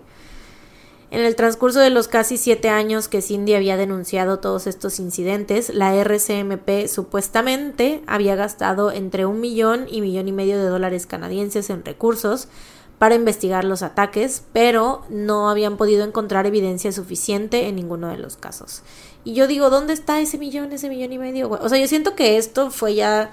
Bueno, no yo siento, o sea, esto ya salió al cuando finalizó la investigación, así de que nos gastamos tanto más cuánto en recursos y bla, bla, bla. Pero, ¿dónde está, güey? O sea, ¿en qué mo- Yo, porque ni siquiera, o sea, no hubo sospechosos más que Roy Makepeace y lo único que hicieron fue Y interrogarlo. los otros dos no identificados. Ajá, pero, o sea, digo para justificar como los recursos, nada más lo siguieron a ellos, a esos dos y a Roy Makepeace durante una semana. Y luego, o sea, Roy lo lo interrogaron varias veces y ya. O sea, no es como que, ¿qué hicieron, güey? Tal vez el polígrafo que le hicieron a Cindy salía muy caro, güey. Costaba un millón de dólares. Eh, sí. 900 mil dólares. Los otros 100 mil. 999. Ajá. No, porque los otros 100 mil los usaron para seguir a Roy. Tal vez lo siguieron en un Mercedes, güey. no sabemos. Tenían que, o sea, por la los viáticos, güey, o sea, la comida todos los días comían en el cacharrito. no se me ocurre un restaurante, no sé, no conozco. Aparte creo que es una referencia muy local. No Muy sé si de exista Veracruz. el cacharrito a nivel Muy nacional. Veracruz. en donde, que es un lugar, bueno, en lugares caros de. Canadá, ¿no? Sí, sí, sí. I mean, podría decirte, pero... En uno de Gordon Ramsay. Ah, sí, sí, sí. En un Vamos a dejarlo restaurante. así. Restaurantes de Five Star Michelin. Que no existen. Sabemos gracias a los Digo, three stars. Ay, ya. Gracias a que ellos se equivocaron, ahora sé Sí. que no existen los Five Star Michelin. Sí, güey. Es que es, es más. O sea, es más de lo, de lo máximo. eh, pues sí. Bueno, jijiji, jajaja. Em, Se gastaron un millón de dólares. se gastaron un millón, millón y medio, pero pues de todos modos no encontraron nada por Pues esto. sí, porque es- lo que estaban intentando hacer era probar que ella mentía, no Sí. encontrar al verdadero culpable. Por eso no encontraban a nadie. Exactamente. Qué pendejo. Sí, güey, o sea, ¿se- ¿cuántos se han de haber gastado en el señor este experto en nudos? Todo Ajá. para que les dijera, güey, es casi imposible que ella lo hiciera. Sí. No mamen. Güey, pero bueno. Por esto, la conclusión más evidente para las autoridades era que Cindy estaba inventando los incidentes y escenificándolos para que pareciera que ella era la víctima de un acosador violento. Eh, Cindy obviamente expresó muchas veces su frustración con el departamento de policía e incluso presentó una denuncia contra la RSMP por despedir a un detective llamado Jerry Anderson El único que sí le creía. porque era, sí, justo, o sea, ella dijo que era el único al que, en el que ella sentía que podía confiar y que es el único por el que ella se sentía apoyada y así. Sí. Y lo despiden, güey, así sin más, pero bueno. Eh, aproximadamente a las 4 pm del 25 de mayo de 1989, Cindy recogió su cheque de pago del Hospital General de Richmond y habló con un compañero de trabajo, a quien le dijo que estaba de muy buen humor porque no había experimentado ninguna actividad sospechosa en su casa durante las últimas dos semanas.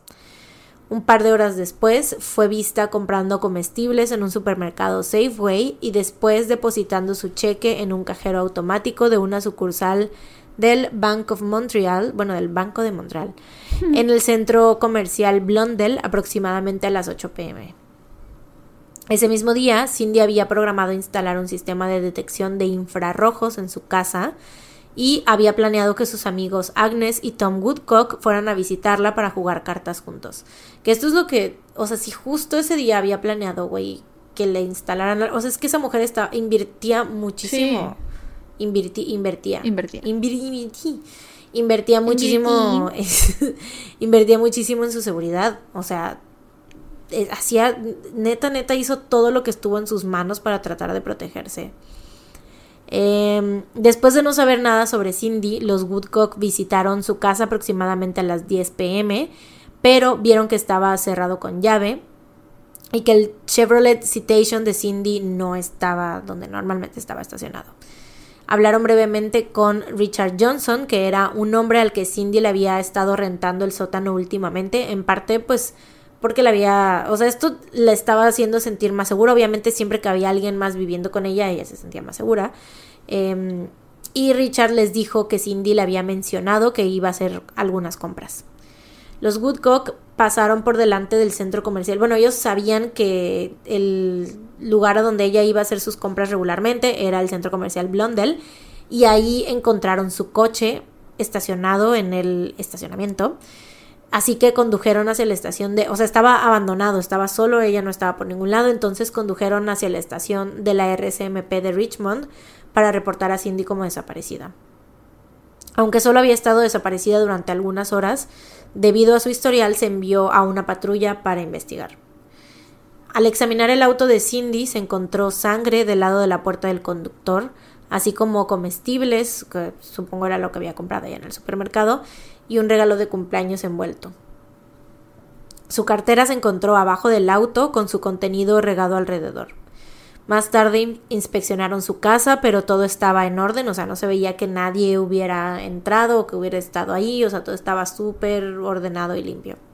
El 8 de junio de 1989, Gordon Starchuk, un trabajador de construcción, descubrió el cuerpo de Cindy en el patio trasero de una casa abandonada en el número 8111 de Blondell Road en Richmond. Su cuerpo estaba atado con una cuerda en posición fetal y una media de nylon negro estaba atada alrededor de su cuello. La pierna derecha de Cindy estaba abajo de unos arbustos y se encontró su abrigo tirado cerca de su cuerpo. La propiedad donde se encontraron sus restos estaba situada en una calle muy transitada cerca de una intersección. Eh, de hecho, o sea, era como muy raro que este hombre lo hubiera encontrado tantos días después de su muerte, si, si es que llevaba tanto tiempo ahí, ¿no? En un tanque de gas que estaba fuera de la casa, la policía encontró un graffiti hecho con aerosol naranja que decía aquí murió una perra y en el suelo había una línea que estaba trazada, o sea, que iba desde ese graffiti hasta el cuerpo de Cindy que estaba como rodeado con un círculo. ¿Qué pedo? Sí. Eh, Sheila Carlyle, una forense que examinó el cuerpo de Cindy en la escena, notó que sus manos habían sido atadas con tanta fuerza que una de sus uñas había rasguñado a uno de sus dedos hasta el hueso. Ah. También se encontró una marca consistente con una aguja hipodérmica en la parte interna de su codo derecho. Con base en la actividad de los insectos y larvas que habían en los restos, la forense Gail Anderson concluyó que el cuerpo había comenzado el proceso de descomposición en el sitio donde fue encontrado el 2 de junio de 1989. Una autopsia, esto enseguida le eh, fue como un foco rojo para el detective, el que había contratado Cindy, porque dijo, o sea, esto no puede ser, no puede ser posible que haya estado tanto tiempo ahí y que nadie la haya visto. Sí, que nadie la haya visto. Justo. Una autopsia determinó que Cindy había muerto de intoxicación por múltiples drogas debido a cantidades sustanciales de morfina, diazepam y flurazepam. Su informe de toxicología sanguínea mostró que tenía 10 veces la dosis letal de morfina en el torrente sanguíneo. Se le hizo también un examen del contenido de su estómago. Y la toxicóloga Heather Dean informó que Cindy había ingerido por vía oral aproximadamente 20 tabletas de 30 miligramos, miligramos de florazepam o o sea, eso sí era como 20 tabletas, sí era de 30 miligramos, pero si eran de dosis más, eh, de una dosis más alta hasta 80 tabletas. Además de, no, de una dosis más baja, perdón. Además de numerosas tabletas de diazepam, una combinación que era letal aunque no hubiera tomado la morfina. O sea, cualquiera de las dos por separado. La pudo haber matado, ¿no? Sí. Según el análisis del doctor John McNeil, si Cindy había recibido la morfina a través de una inyección intravenosa, habría quedado inconsciente en cuestión de minutos, por lo que no habría sido posible mantenerse en sus cinco sentidos por mucho tiempo. Y esto, de nuevo, el detective este, Caban fue así como de que, entonces, ¿cómo llegó ahí? Si estaba en, el, estacionamiento, ajá, o sea, si es que lo hizo allá, o sea, ¿cómo fue todo eso, no? La RCMP sospechaba que la causa de muerte de Cindy había sido suicidio o un accidente. Ay, dale, a la verga. Y esto fue lo que se informó en los medios. O sea, se suicidió, se suicidió, se suicidó y, y, aparte puso el graffiti de aquí ya sé una perra y circuló donde se iba ella a echar a morir. Qué pendejos, güey. Sí, o sea, en su mente todo esto, eh, para ellos todo esto es posible, o sea, todo lo hizo antes de, o sea, por ejemplo, no sé, o sea, se llegó primero al lugar este, en algún lugar dejó su ropa y pues fue y ahí hizo todo eso del graffiti, bla, bla, bla, se amarró con tanta fuerza, güey, sí, que, se rompió, se rasgó, se rasgó hasta llegar al hueso. Sí, güey. Qué pendejos. Caban visitó la morgue, el investigador privado, visitó la morgue para examinar, por si no te acuerdas, visitó la morgue para examinar el cuerpo de Cindy el 10 de junio y observó que sus restos presentaban lividez en el lado izquierdo de su cuerpo. La lividez es un fenómeno post-mortem en el que aparecen manchas de color rojo en alguna parte del cuerpo, indicando una acumulación de sangre en esta zona. Creo que la mencionamos ya en un caso. Sí, yo también, a mí también me sonó.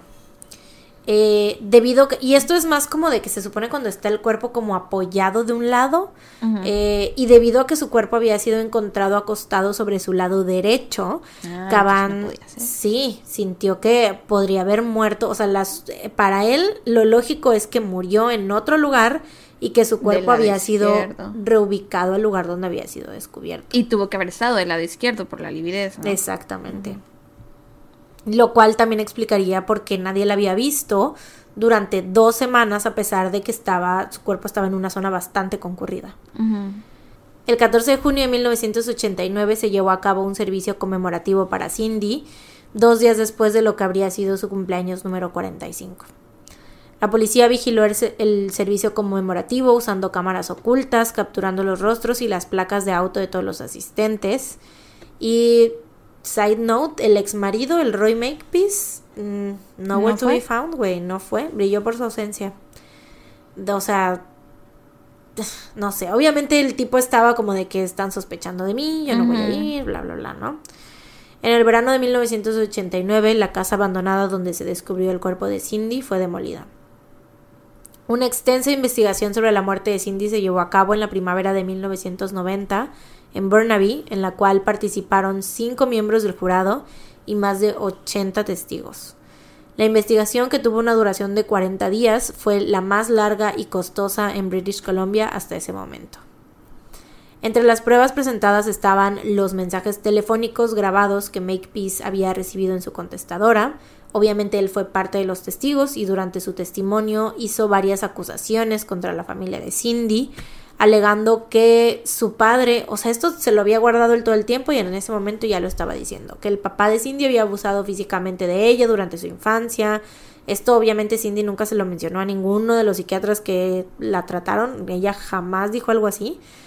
Eh, y Makepeace también dijo que uno de sus hermanos había abusado también de ella y que por eso pues ella estaba como traumada y trastornada y como él era psiquiatra, él creía que tenía como un problema de personalidad y que no sé qué. Mm.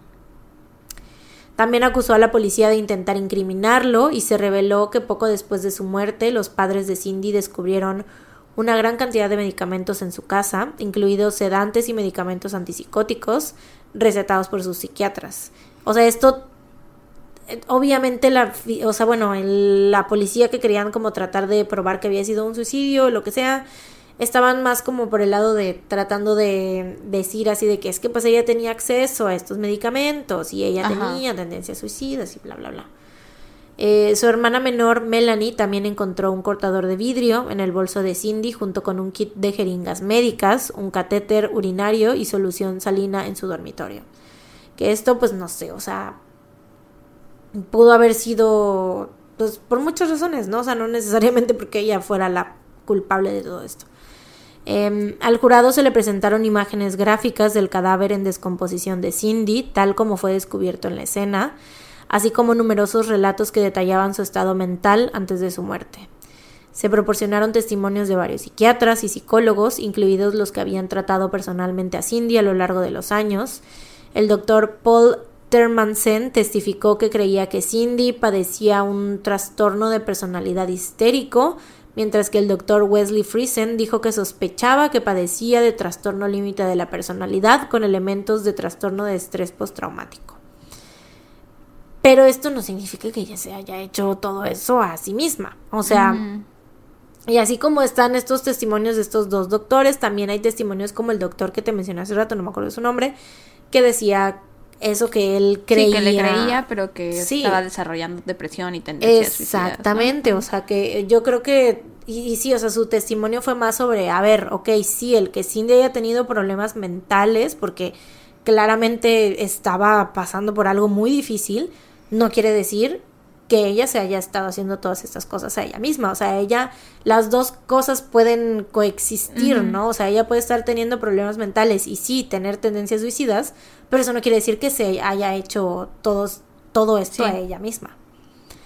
Em, otro enfoque importante durante la investigación fue comprobar si Cindy podía o no haberse atado a sí misma en el estado en el que fue eh, descubierta. Porque, pues te digo, la, la mm, causa oficial de muerte fue la sobredosis, ¿no? Entonces, pues se supone que este era como un nudo como muy complicado y que pues, o sea, ¿cómo iba a ser? se va a amarrar y a inyectarse o inyectarse y luego hacerse el nudo, ¿no? Exactamente, o sea, y aparte porque es como de todas las cosas que tuvo que haber hecho antes. Sí, no, está muy rebuscada su pinche teoría de mierda, güey. O sea, basura. Sí, sí. well said. Eh, pues sí, sí, sí, había, se, se, había atado o no a ella misma y usando la misma longitud de nylon que se encontró atado a su cuerpo, el experto en nudos, otra vez, Robert Chisnall, demostró en la corte como este güey no sé de, de qué del lado de quién está güey porque ese día demostró en la corte que eh, cómo podría haberse atado en un periodo de tres minutos antes de que los efectos de los narcóticos en su sistema hubieran tenido efecto pero de again, yo creo que pues Robert Chisnall era, bueno, no yo creo, o sea, lo contrataron porque era experto en nudos, o sea, ¿no? Él podía hacerlo en tres minutos. Sí, güey. Cindy era experta en nudos, no que sepamos. No que sepamos, güey. Y pues ese güey está ahí del lado de su verdad, pues. O sea, no estoy ni del lado de Cindy ni del lado de la policía. Sí, sí, sí. Yo creo que es más como de que, a ver, ¿se Objetivamente se puede. Ajá. Objetivamente yo lo puedo hacer, ¿no? Ajá. Pero igual, así les dijo la vez pasada que el otro nudo no era como que era muy poco probable que ella se lo hubiera hecho a ella misma. Tal vez era otro tipo de nudo, más complicado, sí, tal vez, tal vez, tal vez. Pero sí, igual el que él lo haya hecho no quiere decir que la Cindy también, o sea, que lo hubiera podido hacer, güey. Pero bueno. Entonces como si le pides a un experto en armar un cubo de Rubik en un minuto, lo hace, pero porque pues ya sabe hacerlo, pero eso no quiere decir que yo también lo pueda hacer, güey. Nos tardamos diferente, de que se puede, se puede, pero cada quien se va a tardar más o menos, ¿no? Pero bueno. Eh, la investigación concluyó el 25 de mayo de 1990, exactamente un año después de la desaparición de Cindy. Después de las deliberaciones, el jurado no pudo determinar si la causa de su muerte fue suicidio, homicidio o accidente. Finalmente se dictaminó que Cindy había muerto por un evento desconocido y el caso se cerró formalmente. A la bestia. Y eso es básicamente todo, güey. El caso de Cindy ha sido representado en varios medios como la serie A Current Affair y en un episodio de la serie Unsolved Mysteries. También se lanzó una docuserie en un canal canadiense vario de como broadcasting. Y en 1991 se publicaron dos libros que narraban su vida, uno que se llama The Deaths of Cindy James del periodista canadiense Neil Hall y Who Killed Cindy James del periodista británico Ian Mulgrew. Por último, en septiembre del 2021, esto ya es más, eh, más para acá, se lanzó un podcast producido por Audible titulado Death by Unknown Event con la narración de la actriz y escritora Pamela Adlon. Ese no está en mis fuentes porque estaba larguísimo, güey. Larguísimo. Estaba como de 10 episodios de más de una hora. No, como de 20 episodios, creo, algo así. de una hora, sí. Entonces dije, no me va a dar tiempo. y pues ya, pero ahí está por si lo quieren escuchar. Eh, y pues ya, eso es todo. Mis fuentes fueron el video. Este caso lo vi por primera vez en el canal de Bailey Sarian en YouTube. Em, y sí, para redactarlo, pues el artículo The Chilling Case of Cindy James, The Nurse Found Dead After Six Years of Disturbing Harassment de allthat'sinteresting.com y Wikipedia. All That's Interesting. All That Is Interesting. Pues sí, está muy frustrante, tenías razón. Te dije, güey. Qué coraje.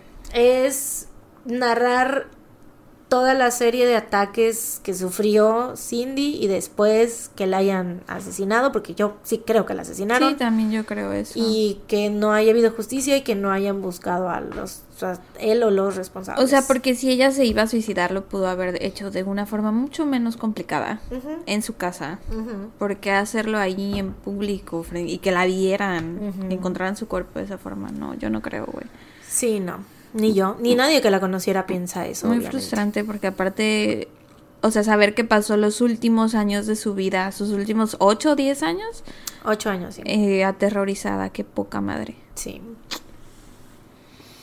Pero pues buen trabajo. Thank you. Qué horror. Nunca había escuchado del caso. Yo hoy te voy a hablar sobre el asesinato de Oceana Wardlaw Marin, mejor conocida como Oshi. Mm. Decían Oshi de diminutivo de Oceana. Mm. Como, o sea, así como creen que se escribe como océano, así se escribía, Oceana. Así se mm. llamaba. Qué interesante nombre. Sí. No le gustaba, dicen. Ah. Pero todo el mundo le decía así de todos modos. Eh, pero bueno, Oshi nació en septiembre de 1885. No se sabe exactamente en dónde, porque pues esto es un súper gran TBT, 1885. Mm. Pero se cree que fue en alguna ciudad de Nueva York, por ahí más o menos. Mm. Sus padres se llamaban Robert Maxwell Martin, él fue coronel y de hecho en la guerra civil peleó del lado de la Confederación, que son los que estaban a favor de, la esclavitud, los que perdieron. Mm. Y su madre era Caroline Bell Wardlaw, quien tuvo una carrera en educación.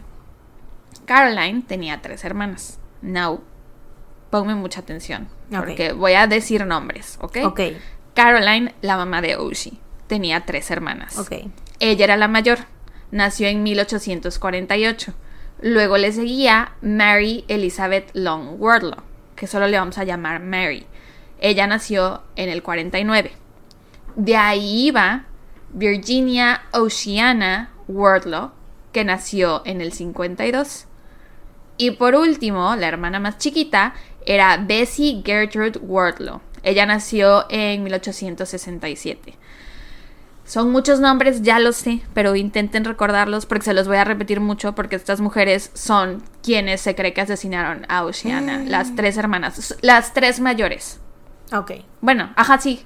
O sea, la mamá de Oceana y sus dos hermanas, las primeras. Se cree que la chiquita Bessie no tuvo nada que ver. ¿Dos hermanas de Oceana o de la mamá de Oceana? De la mamá de Oceana. O sea, sus tías. Sus tías, sí. Ok. Tenía tres tías y una de esas tías no tuvo nada que ver.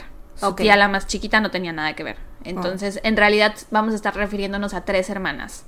Caroline, la mamá de Oceana, Mary y Virginia. ¿Ok? Las tres brujas. Sí. Y de hecho las conocían como las mujeres de negro, porque siempre se vestían de negro. Ahorita te cuento más de eso. Mary Elizabeth, que era la segunda hermana, se casó con un rey llamado. con un rey. LOL, Casual. seguramente escribí con un güey. ¡Ah! Y el autocorrector lo puso como rey. rey. Ella se casó con el rey, por supuesto. Aparte con un rey. Con un rey. Un rey vario. Un rey ¿Cuál, cuál quién, quién sabe? no vale la pena especificar cuál. Era un rey. con un güey llamado Fletcher Sneed. Y juntos tuvieron un hijo al que nombraron Fletcher Wardlow Sneed. La tercera hermana, Virginia, nunca se casó y tanto Caroline como Mary y Virginia trabajaron juntas en una escuela, eran súper unidas. Las tres poseían credenciales de enseñanza de la Wesleyan Female College y te digo, casi siempre se vestían de negro y usaban ropa negra muy pesada y velos y capas negras así gruesas y largas. Las tres brujas. Ajá. Y las conocían como las mujeres de negro y a veces era difícil ver quién era quién. O sea, solo sabían que era una de las tres hermanas, pero era difícil saber cuál, porque mm. traían como toda esta ropa negra. Virginia, que es la hermana que nunca se casó, trabajó como directora en la Soul Female Academy, que era un prestigioso internado en Murfreesboro, algo así. Su hermana Mary era su asistente y Caroline trabajaba ahí mismo administrando los fondos de la escuela. Y dicen que o sea, Caroline entró a trabajar ahí después que ellas dos, ¿no? Primero estaban Mary y Virginia. Después llegó Caroline, que ya era cuando las otras dos llevaban un año trabajando ahí. Cuando llegó Caroline dicen que tomó el control de la escuela prácticamente. O sea, que tenía como un extraño poder de persuasión sobre sus hermanas. Pero pues es que era la mayor, entonces yo creo que ese era el extraño poder de persuasión, su poder de hermana, mayor, sí. Eh, pero según que ese poder de persuasión lo aplicaba con otras personas y que algunos pensaban que era hipnótico e incluso sobrenatural. Tun, tun, tun. Eh, y entonces... Me recordó una rola de reggaetón. ¿A cuál? Hay una rola que dice, tú tienes algo sobrenatural, ¿no? Ah... Alexis y Fido tienen un tema que se llama sobrenatural. Ponme un pedacito, por favor. Pero no sé si sea este al que yo me refiero, ¿eh? Sobrenatural. Sobrenatural. Ay, creo que nunca la había escuchado.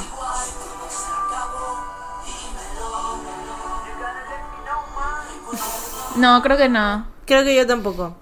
Pero seguramente lo decían mucho en sus canciones, tal vez. Probablemente. El dúo sobrenatural. Mm, claro que sí. De ahí te vino. Pues sí, güey. De ahí te activó la memoria. Obvio, sí, sí, sí. Obvio. Obvio.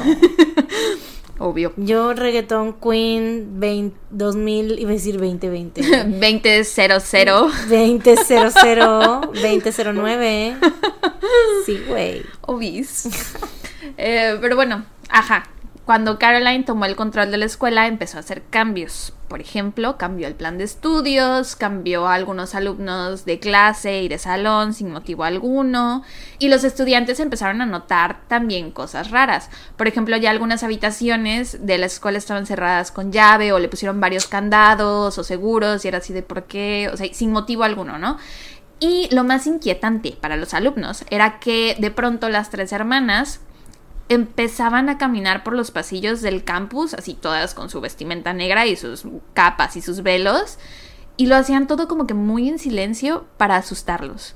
Mm. O sea, jugaban a asustar a los alumnos. Ajá. Ah, y también eh, cuando a veces las chicas intentaban dormir, porque era un internado, estaban durmiendo, de pronto se les aparecían. O sea, entraban al cuarto y como que estaban paradas ah. ahí junto a su cama, así como de bu. ¿Sabes cómo me... bu. ¿Te asusté? Bu. Este... ¿Sabes cómo me las imagino? Como la... La viejita de Insidious, güey. Mm. Esa película a mí me dio mucho miedo. Sí, güey, esa vieja da miedo. Creo que sí la vi, sí es la que me dio miedo es. es que, ¿qué tal que no es? ¿Qué tal que la del niño que se me. ¿Que tiene como pesadillas? Sí, y de repente entra. Se va al otro mundo, rojo o algo así? No. Ajá, más o menos. O sea, pero se va como al inframundo. No inframundo, pero como. Al, al, pase entre la vida y la muerte, y luego el papá también. Ajá, sí, sí, sí la vi. Y que al papá, o sea, el niño lo persigue el demonio ese rojo y al papá la viejita esa. Mucho miedo me dio. Está muy cabrón. Tengo una foto del día que la vi. Una foto viejísima en Espantadérrima. No, no, no. En mi cuenta de Instagram viejita. Ajá. Que Pilo y yo en Halloween, porque sí, o sea, sí me gusta mucho Halloween, nunca he sido de disfrazarme, pero me gusta ver películas de terror, ¿no? Entonces íbamos y rentábamos TBT a Blockbuster películas. Este, y rentamos justamente Insidious, y teníamos una tele chiquita de esas viejitas, todavía no teníamos de las de pantalla plana, una tele chiquita, güey que la pusimos sobre una silla para poderla ver en mi cuarto, la película, y nos hicimos unas ensaladas, y me acuerdo que en la foto hasta puse como una, un molde de vela de, calabaza, para que ellos, según yo, para que se viera más halloweenesco el asunto. Y eh, sale ahí la película, o sea, pusimos el, CD con la película de Insidious, y no me acuerdo cuál era la otra. Si la encuentro, te la enseño.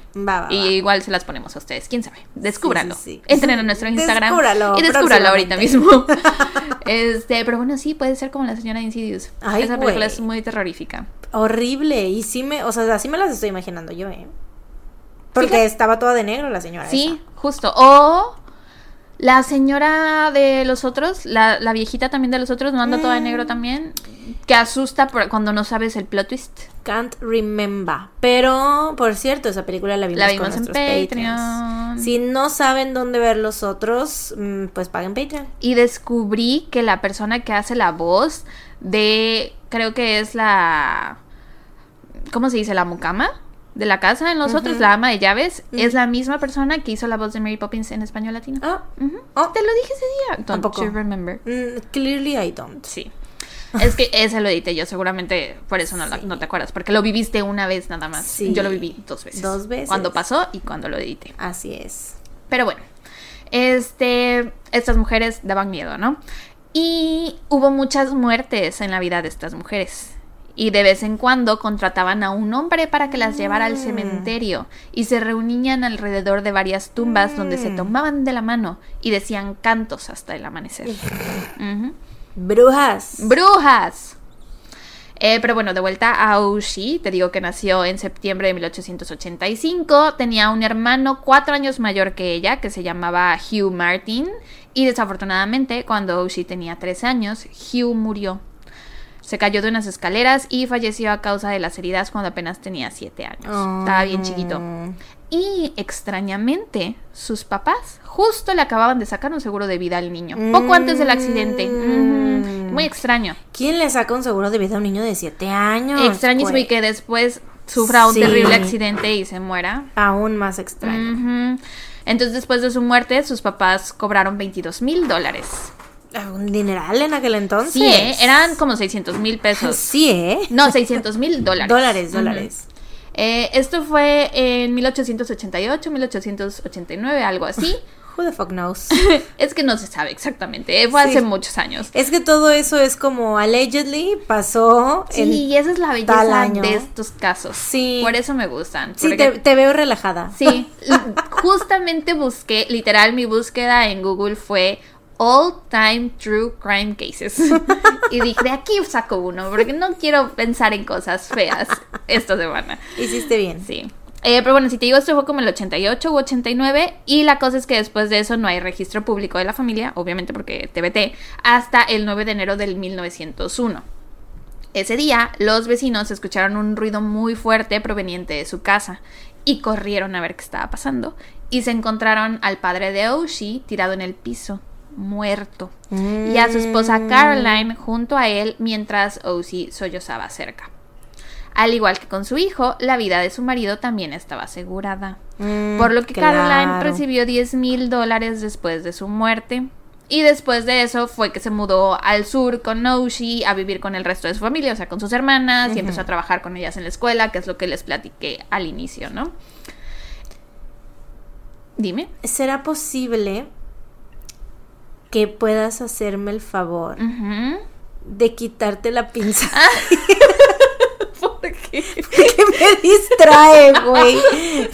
O sea, no sé si verte a ti o si ver a la chingada madre que traes arriba de la cabeza. Ya, ya, ya. Gracias. De nada. Contexto, traía una pinza de cabello en la cabeza, pero, o sea, como que mal puesta, no sé cómo explicarlo. Sí, o sea, parecías eh, la 4. La, de, la, de, Don Francisco, la que salía con el, ah, moño acá arriba, así. Y lo, lo, lo peor de todo es que hago mucho esto con la pinza que luego me la pongo así y se me olvida, güey, que la traigo. O sea, por ejemplo, ahorita ya no me acordaba que la traía. me imaginé. Eh, pero bueno, sí te digo, se mudó al sur con sus hermanas y pasó esto que de que empezó a trabajar en la escuela y shala, shala. Y de hecho metió a estudiar a Ushi ahí también, pero por los cambios que hizo y por el extraño comportamiento de las hermanas, lo de cerrar habitaciones y asustar alumnos y así, la asistencia y la inscripción disminuyó, obviamente, ¿no? ¿Quién querría estudiar ahí? Y luego, para acabarla de joder, Caroline malgastó todo el dinero de la escuela y en 1907 las tres fueron despedidas. Mm. Pero rápidamente encontraron otra escuela. Y es que la tía de una de ellas, o bueno, más bien la tía de las tres, porque eran hermanas, eh, pero... La tía de una era la tía de todas. Pudo haber sido su tía política, más bien, por el lado del esposo, no sé. Porque si es Virginia ah. la que estaba casada, entonces mm. puede ser que haya sido por ahí, pero la neta no me creas. Yo asumo que era tía pero de yo no digo tía, o sea, si es la, la, tía de mi marido, yo no diría, ay, es mi tía. Mm. Bueno, pero esa eres tú. Esta es otra persona. Ella sí les decía tías. Yo sé de buena fuente que ella se refería. O sea, todo lo demás es allegedly, pero ese pero esto, esto, 100% verificado. Está comprobado. Ella le decía tías a las tías de su marido. Así es. no, la neta ni idea, ¿no? Pero bueno, una tía, una señora, era propietaria de la Montgomery Female College en Christian, Christianburg. Y esta señora, la tía, ya tenía 93 años de edad, ¿no? Entonces la tía se la deja a Virginia y le dice, ay, tú hazte cargo de la escuela, que no sé qué, y pues sus dos hermanas la siguieron. Primero llegó Mary, que es la que nunca se había casado, y empezó a trabajar con ella y todo iba muy bien y estaban pues haciendo un buen negocio con la escuela, estaba teniendo mucho éxito hasta que Caroline entró a trabajar ahí también. Mm. Eh, que Caroline era la mamá de Oshi, ¿no? Que se convirtió en directora también de esta escuela al poco tiempo de llegar. Y ves que te digo que como que la muerte la seguía. Bueno, ya te conté de dos muertes. La del esposo y el hijo de Caroline, que eran el papá y hermano de Oshi. Y ahora les voy a contar sobre otra muerte más, la de uno de los hijos de Mary, que Caroline está muy extrañamente involucrada ahí también. Mm.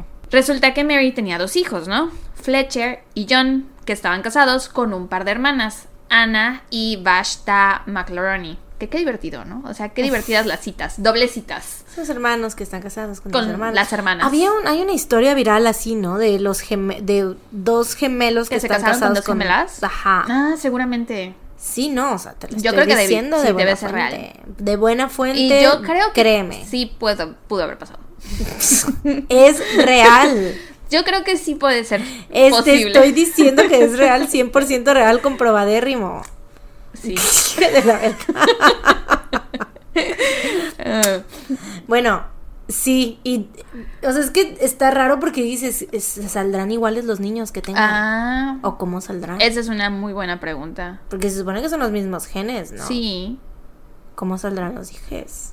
Pues en caso de que tu historia sea ¡Ay! real, pues debe haber una foto de los Te hijos. voy a Ya sé enseñar. que es real, te estoy molestando. Pues no me importa. Yo tengo un trauma, tú sabes que este podcast me ha dejado dañada mentalmente en muchos sentidos. Y uno de esos es que ya siento que ya no puedo estar segura de nada, güey. Ya estoy empezando a No, dudar pero de mí. sí es real, yo también lo he visto. Ah, bueno. Sí, porque es de esas noticias que se vuelven virales, Sí. como cuando hay mujeres que tienen, no sé, octillizos o algo así. Es decir, no vas a poder creer que esto pasó, ¿no? Ujú, ujú. I believe you, sister. Bueno. Así. Pero lo que te digo es que entonces debe haber información sobre sus hijos, yo creo. O sea, como un follow-up de la noticia viral. Sí, debe de haber. Luego lo buscamos. Les traemos el reporte para el siguiente episodio. Eh, Guiño. Si, no, si es que no se nos olvida. Sí. Mm, se nos va a olvidar. Eh, pero bueno, sí te digo, estaban casados los hermanos con las hermanas, ¿no? Ajá. Y entonces Caroline, de alguna manera, logró convencer a su sobrino John de que dejara a su esposa en la ciudad, porque no vivían en el mismo lugar, ¿no? Le dijo, deja a tu esposa ahí en la ciudad en la que vives y vente con nosotras y trabaja en la escuela. Y apenas, o sea, John aceptó y apenas llegó, empezó a tener episodios depresivos. Y una vez, durante un viaje, andaban él y Caroline en un tren y de pronto él se cayó del tren. Afortunadamente sobrevivió y dijo, Se cayó. sí, no es que alguien lo haya empujado, no, No. no, es que su tía asesina estuviera intentando matarlo, no. No, cobrando, tratando de cobrar otro seguro de vida. Mm, no, cero, no, nada. No, pero sobrevivió y el vato dijo que todo había sido un accidente. Mm, Y Caroline dijo lo mismo. Ah. Ajá, sí. mm. Pero el guardafrenos, que la verdad no sé quién es, dijo El que, que estaba- guarda los frenos, en donde los guardaba, quién sabe. Pero él era el encargado. el de encargado de guardar los frenos. dijo que estaba seguro que el salto no había sido un accidente y que había sido intencional. Mm. Semanas más tarde, un jardinero de la escuela encontró a John casi ahogado en una cisterna. John juró que esto también fue accidental. Dijo que estaba intentando tomar medidas de la cisterna y que pues se resbaló y que pues se estaba ahogando, ¿no? Y una semana después, los gritos de su tía Virginia resonaron en los pasillos de la escuela a medianoche y despertaron a mucha gente. Dos profesores eh, los escucharon y se apresuraron a ver qué había pasado. Y cuando abrieron la puerta de la habitación de John, encontraron a Virginia de pie junto a su sobrino, mientras él se estaba retorciendo porque se estaba quemando. He was on fire. Eh, traía puesta su bata de dormir y Virginia dijo que todo había sido un accidente, obviamente. ¿Se murió el niño o no? No, Es que iba a decir Bultorune, pero dije, güey, qué de mal gusto si se murió el niño. No, y ya no es un niño, ya es un... Acuérdate que estaba casado ya. Ah, perdón, el niño de 30 años. Sí. El niño, el señor, marido de alguien, no, no se murió. En ese momento, pero sí eventualmente. Ah, entonces, pero guarda- no se murió prendido fuego. En ese momento no, pero después se murió de sus heridas por el incendio. Ah, entonces no, muy de mal gusto. your Bullthorn para later. Sí. Eh, pero sí, Virginia dijo que todo había sido un accidente, que había pasado todo porque John estaba intentando encender la lámpara de queroseno, que la- el queroseno es como un líquido muy inflamable, eh, pero, o sea, el- la lámpara no estaba encendida. Entonces, ¿cómo es que estaba intentando prender la lámpara si cuando llegaron y lo Mm. encontraron incendiado, la lámpara estaba apagada, ¿no? Y aparte, la ropa de Es que lo confundió. Él, he did look like a lamp. Lo confundió con la era lámpara. Lumière. Era Lumière. Era Lumière en su versión humana. ¿Dónde? ¿Cuál es la lámpara? Eh, o sea, pues, parecía una lámpara. Y aparte, güey, él estaba cubierto de queroseno. O sea, su ropa estaba empapada de queroseno. madre, güey. Ujú. Sí, claramente por eso se confundió. Sí, nada más era así. ¿El olor? Estaba guiándose por el olor, así es. Sí. Eh, murió a causa de sus heridas 20 días después del accidente. Chale, o sea, sí se super mega quemó entonces. Sí, Qué horror. sí, sí, sí. Uf. Y no lo vas a poder creer, pero uno de los últimos actos, bueno, de sus últimos actos en la Tierra fue poner a su tía Virginia como beneficiaria de su póliza de seguro. Sí, lo creo, fíjate. Y quitó a su esposa, obviamente, ¿no? Sí, sí, lo creo. Sí, estaba bien coco guacheado, ¿eh? Sí. O sea, porque para decir que cuando el guardafrenos dijo, yo le creo a él. Sí. Yo le creo a un guardafrenos, güey. Y si él estaba diciendo que yo vi que no fue accidente y no sé qué, y él como de que no, no, no, sí fue accidente. Y luego cuando la cisterna, no, no, no, sí fue accidente. Entonces sí estaba bien Yo creo, lo que yo me imagino es que sí tenía sus episodios depresivos y que a lo mejor sus tías le Mm. estaban diciendo así de, Ya, do it. escúchalos, hazles caso, ¿no? Mm. Yo siento que eso era. Pero yo creo que sí, ya lo último, lo de la lámpara de queroseno, Eso ya no fue. creo que él sea ya, o sea, no es una bonita manera de irse, No. ¿no? Entonces yo creo que ahí sí ya intentaron matarlo, porque veían Mm. que pues simplemente no se moría. No se moría. Entonces dijeron, pues ya, tendremos que hacerlo nosotras. Porque eso de bañarlo de queroseno, pues está más heavy, ¿no? Sí. Pero bueno, la policía llevó a cabo una investigación sobre la muerte de John, porque evidentemente está todo muy sospechoso, pero cuando las hermanas juraron que la muerte había sido accidental, pues los investigadores les creyeron. Claro. Y al no se necesita más más que la palabra de tres mujeres Vestidas de negro. vestidas de que negro. hacen cantos una- alrededor de tumbas. Sí, una de ellas que ha estado presente en otras dos muertes sospechosas, pero Y que ha cobrado varios seguros de vida ya. Ajá, o sea, su palabra es lo único que se necesita. Y eh, pues se dividieron los 18 mil dólares de la póliza de seguro de vida. Entre, Entre las, las tres. tres. Después de la muerte de John, quién sabe cómo, güey, pero Caroline convenció a Fletcher, el sobrino que le quedaba, o sea, el otro hijo de Mary, que dejara a su esposa y se viniera a trabajar a la escuela y cubriera el, pues, el madre. puesto vacío que había dejado su hermano, ¿no? Fletcher primero se resistió, pero finalmente aceptó. Pues su poder, ¿cómo que dices que no sabes Hipnótico, cómo, sobrenatural. Su poder sobrenatural de hermana mayor. Sí. Yo a veces también cuando hablo con Lore me convence a hacer cosas y digo, es que no sé cómo me convenció. Cómo caí en su trampa. ya sé cómo le voy a hacer cuando te quiera convencer. Le hablas a Lore. Le hablo a Lore y le digo que lo haga por mí. Ah, usa tu poder hipnótico sobrenatural de hermana mayor en Sara, por favor. Sí. Eh, ajá, Fletcher primero como que no quería, bla, bla, bla. Pero al final aceptó. Y cuando su esposa lo quiso ir a visitar, Caroline no lo permitió, güey. O sea, ¿y esa señora qué voz tenía ahí? ¿Por qué se metía? Eh, la cosa es que al final la pareja se terminó divorciando. Y se supone que todo este tiempo Fletcher y Oshie habían sido muy amigos, muy cercanos, ¿no? Porque decían que Oshie era muy tímida y que le gustaba, o sea, prefería pasar tiempo con su familia que con personas desconocidas, ¿no? Que pudieran llegar a ser sus amigos también, pero no les daba ni siquiera la oportunidad, ¿no? La Sara. Yo, efectivamente. y entonces, ajá, pues después del divorcio, Fletcher y Oshie empezaron a pasar más tiempo juntos, se hicieron muy amigos y, eh, pues, o sea, era como primos amistosos al principio, ¿no? Pero esto era inicios del siglo XX, cuando la gente se casaba entre primos. Entonces, Mm, esta relación Me imaginé. sí evolucionó y pasado de ser como primos amistosos a Uy. primos que se besan las bocas, ¿no? Ay, qué horror. Sí, se terminaron enamorando. Eh, Ya sé. Y al principio las hermanas desaprobaban esta relación. Pero cuando Oshie cumplió 18 años, la pareja se fugó a Nueva York, donde Fletcher encontró trabajo en un aserradero y eventualmente se casaron sin la aprobación de nadie. Y cuando las hermanas se enteraron de esto, se enfurecieron, güey, al principio. Después cambiaron de opinión porque les pasó lo mismo que con la otra escuela, güey. O sea, esta escuela la llevaron a la ruina también. Mm. Y entonces ya no tenían dinero. Y entonces Mm. necesitaban los ingresos de Fletcher. Mm.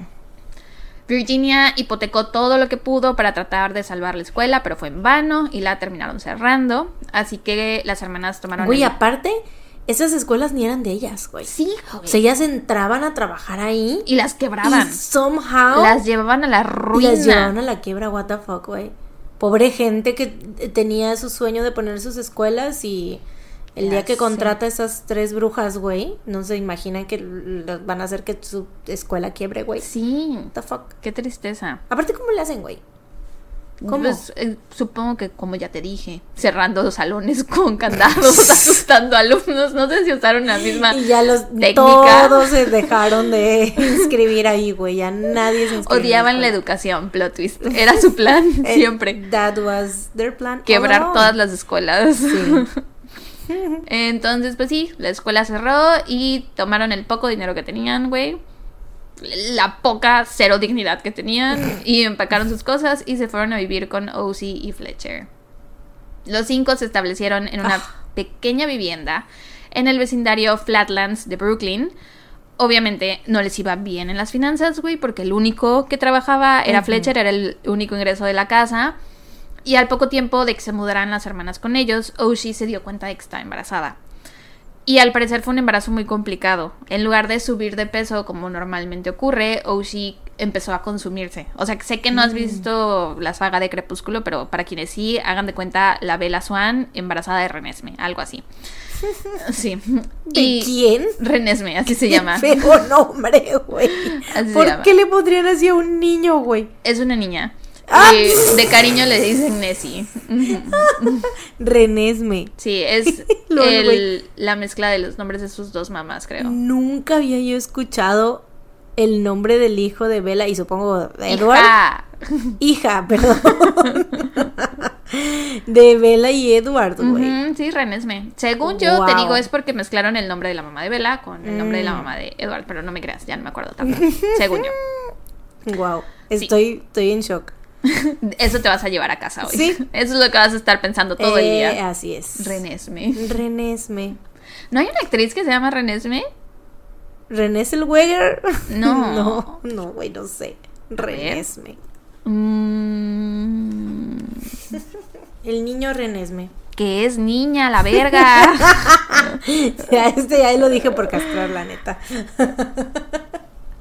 Estoy intentando encontrar si es la unión de los dos nombres, pero no encuentro. Anyways. Ajá. Se empezó a consumir en lugar de subir de peso, ¿no? Y de hecho pensaban que no iba a sobrevivir el embarazo, justo como Vela. Pero el 9 de febrero de Mm, 1900. Spoiler. ¿Qué cosa? ¿Cómo que no? Pues, Justo como Vela. Que pensaban que Vela no iba a sobrevivir el embarazo. Pero, spoil, ya me hizo un spoiler. She did. Ahora sí, Nah. ese es tu spoiler. Spoiler. Oye, o sea, ¿de qué se trata? Pero- Ya no puedo ver Crepúsculo, ni modo. Ni hablar. No vas a tener de qué hablar con Yonkuquito, lastimosamente. ¿Por qué, ¿Por qué eres así? ¿Por qué me das en donde más me duele? Porque tú me estás dando a mí, así que toma, soporta. Pero el 9 de febrero de 1908 dio a luz a una niña a la que llamaron Mary Alberta Smith. Afortu- Ah, no, quien desafortunadamente. no te rías. Sí, es muy desafortunado. No, sí, sí me imagino, güey. Pero es que tu cara. A una niña llamada quien afor- Ah, no. Leí Desafortunadamente. mal. Desafortunadamente. Falleció a los dos días de nacido. Ay, sí, no. muy triste. Eh, ese mismo año, en el otoño, Oshie volvió a quedar embarazada y por razones que desconozco, Fletcher la abandonó, güey, o sea, la gustió, se mudó a Canadá, se cambió el nombre y nunca jamás la volvió a contactar No ni la volvió a ver. mames. Sí, güey, así de huevos. Chale, güey. Sí, y la dejó al cuidado de las tres hermanas. Y con. ¿Ya tenían, o sea, la otra hija o como ya me, me, me perdí? Solo había una hija y se murió. A los Ah, dos días pero de no se, no se embarazó de, de otra vez, ¿no? Está embarazada en este momento. Ajá, sí, Ella sí. estando embarazada, el tipo se fue. Ah, ok, ok, ok, ok. Qué poca madre. Sí, güey. La deja al cuidado de estas tres viejas y le dicen que Fletcher se suicidó. Mm, Que está muerto y que dejó una nota suicida y bla, bla, bla.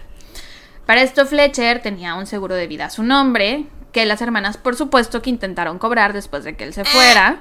Eran 24 mil dólares y ellas eran las únicas beneficiarias, pero la agencia de seguros no se los pagó porque pues no había pruebas de que Fletcher se hubiera muerto, porque no estaba muerto, ¿no? Y güey, ¿Cómo le después- hacían para convencer a tanta gente de ponerlos como, ponerlas como beneficiarias? El poder hipnótico y sobrenatural. True, ya, lo- ya llegamos a esa conclusión Es hace verdad. rato. ¿Es verdad? no sé por qué lo Toda pones en la duda. razón, no sé, no sé, no tengo idea, la verdad. No lo ¿Cómo se me cuestiones pudo más. haber olvidado? Sí. Eh, y después de esto, la salud de Ushi se vino abajo. O sea, se había muerto su primer hijo, ¿no? Según ella, su esposo se suicidó. Está embarazada, está con estas tres horribles mujeres, no tienen dinero porque ninguna trabaja y entonces pues cae en depresión. El doctor William Petit fue a la casa a examinarla y él fue quien dijo que Oshie parecía estar sufriendo de depresión, debilidad general y desnutrición. El 18 de julio de 1909, Oshie dio a luz a un bebé muy frágil y lo llamó David Pollock Smith, Una vecina llamada Ethel Moore la ayudó durante el parto y según, así porque no le hablaron a un doctor para que fuera a verla ni nada, ¿no? Mm. Y según esta mujer, Oshi parecía estar muy débil y hambrienta. Y que cuando las hermanas salieron de la habitación y las dejaron ellas dos solas, Oshi le dijo que su madre y sus tías la estaban matando de hambre, que no le daban de comer. Y que cada vez que ella intentaba pedir comida o cuestionar algo, o como que parecía que estaba intentando hacer algo por ella misma, le inyectaban morfina para calmarla. Ujú. El doctor Petit fue días después a la casa para ver cómo seguía Oshi y le dijo a las hermanas que tanto Oshi como el bebé necesitaban alimento. Al poco tiempo volvió a ir a la casa y se dio cuenta que las hermanas habían ignorado por completo lo que les dijo porque Oshi y el bebé estaban más débiles que antes, así que les volvió a decir que necesitaban comer algo. Pero ellas le decían así, no, es que no tenemos dinero para comprarles comida, o sea, no hay Y dinero". ellas que estaban comiendo, pinches viejas. Ya sé. Y cuando intentó ir a la casa una tercera vez, las hermanas ya no lo dejaron pasar a ver a Oshi. Mm. Que porque no tenían dinero para pagarle. Y fue en ese momento que el doctor les explicó que Oshi necesitaba una cirugía posparto.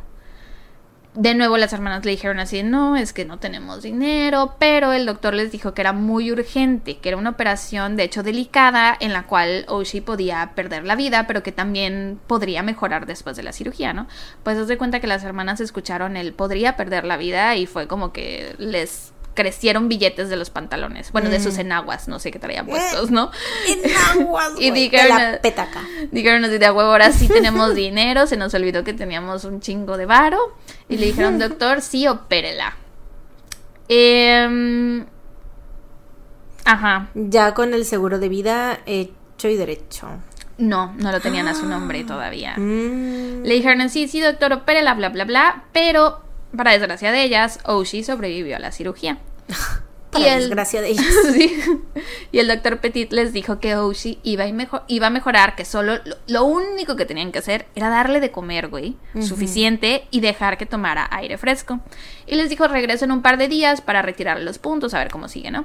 Y hace cuenta que el doctor ya se iba cuando Virginia, una de las hermanas, lo detuvo y le dijo así de, ay, oiga, doctor, por favor, dígale a Oshi, pues, que se está muriendo, ¿no? O sea, hágale saber que se está muriendo.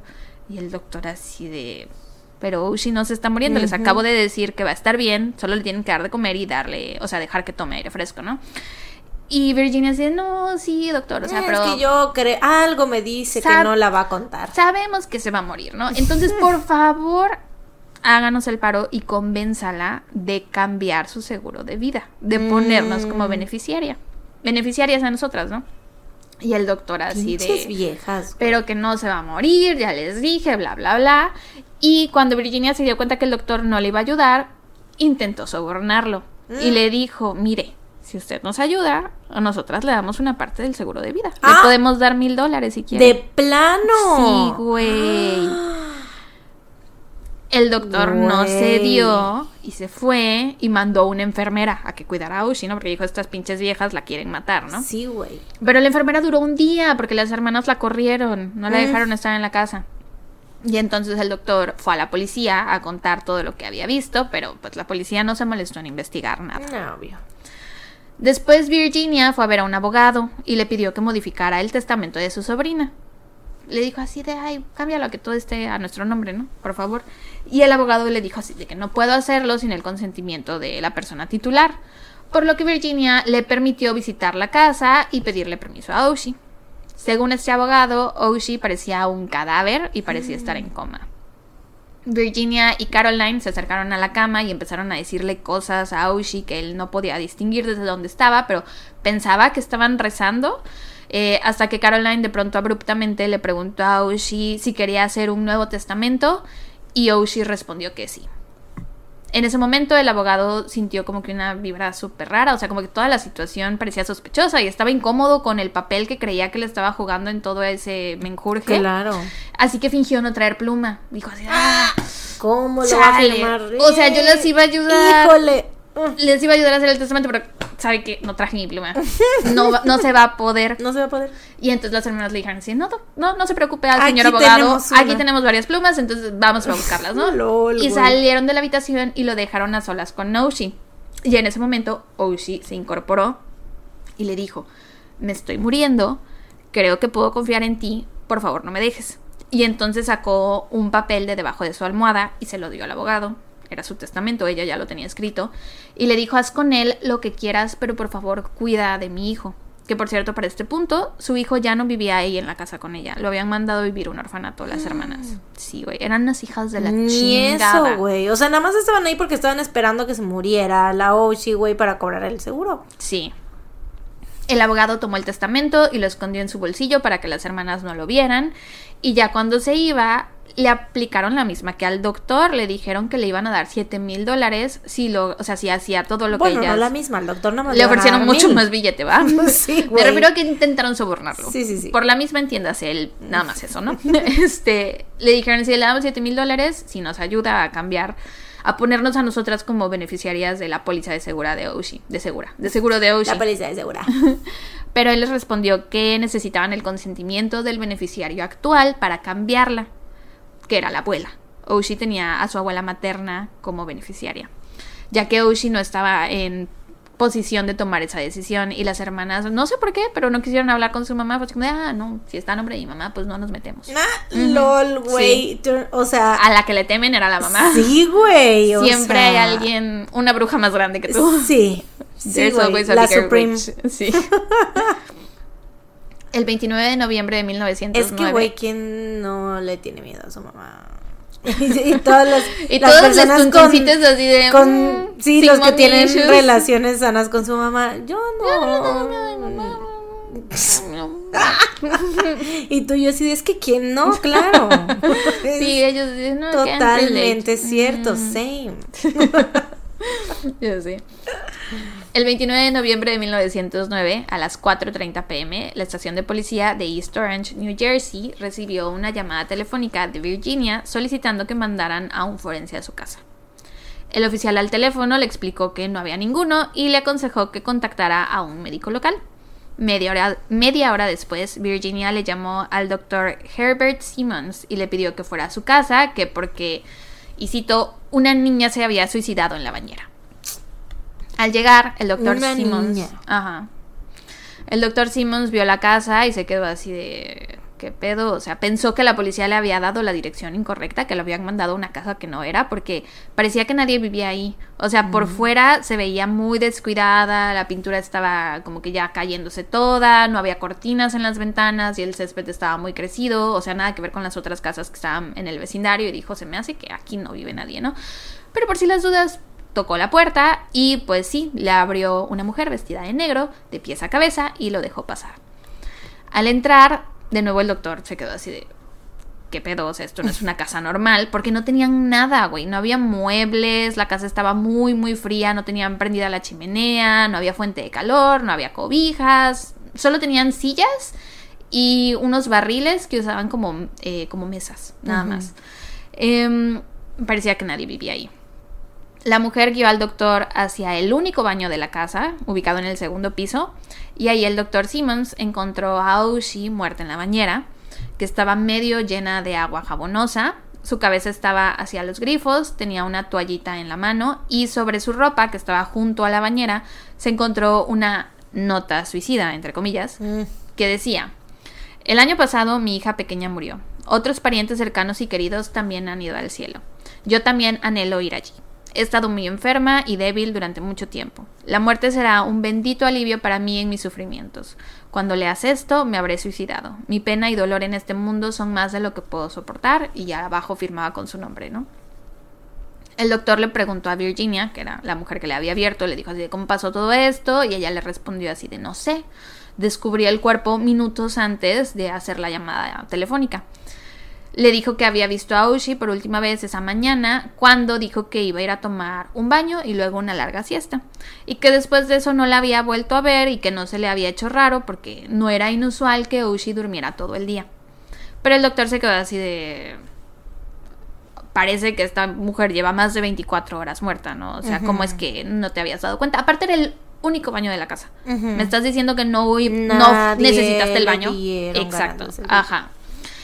El oficial de detectives, ah, bueno, ajá, dijo, o sea, como que sospechó de lo que ella le decía, así que llamó a la policía, ¿no? Y entonces mandaron al oficial de detectives, William H. O'Neill, que fue el encargado de investigar la escena, mientras se llevaban el cuerpo de Oshie para realizarle la autopsia.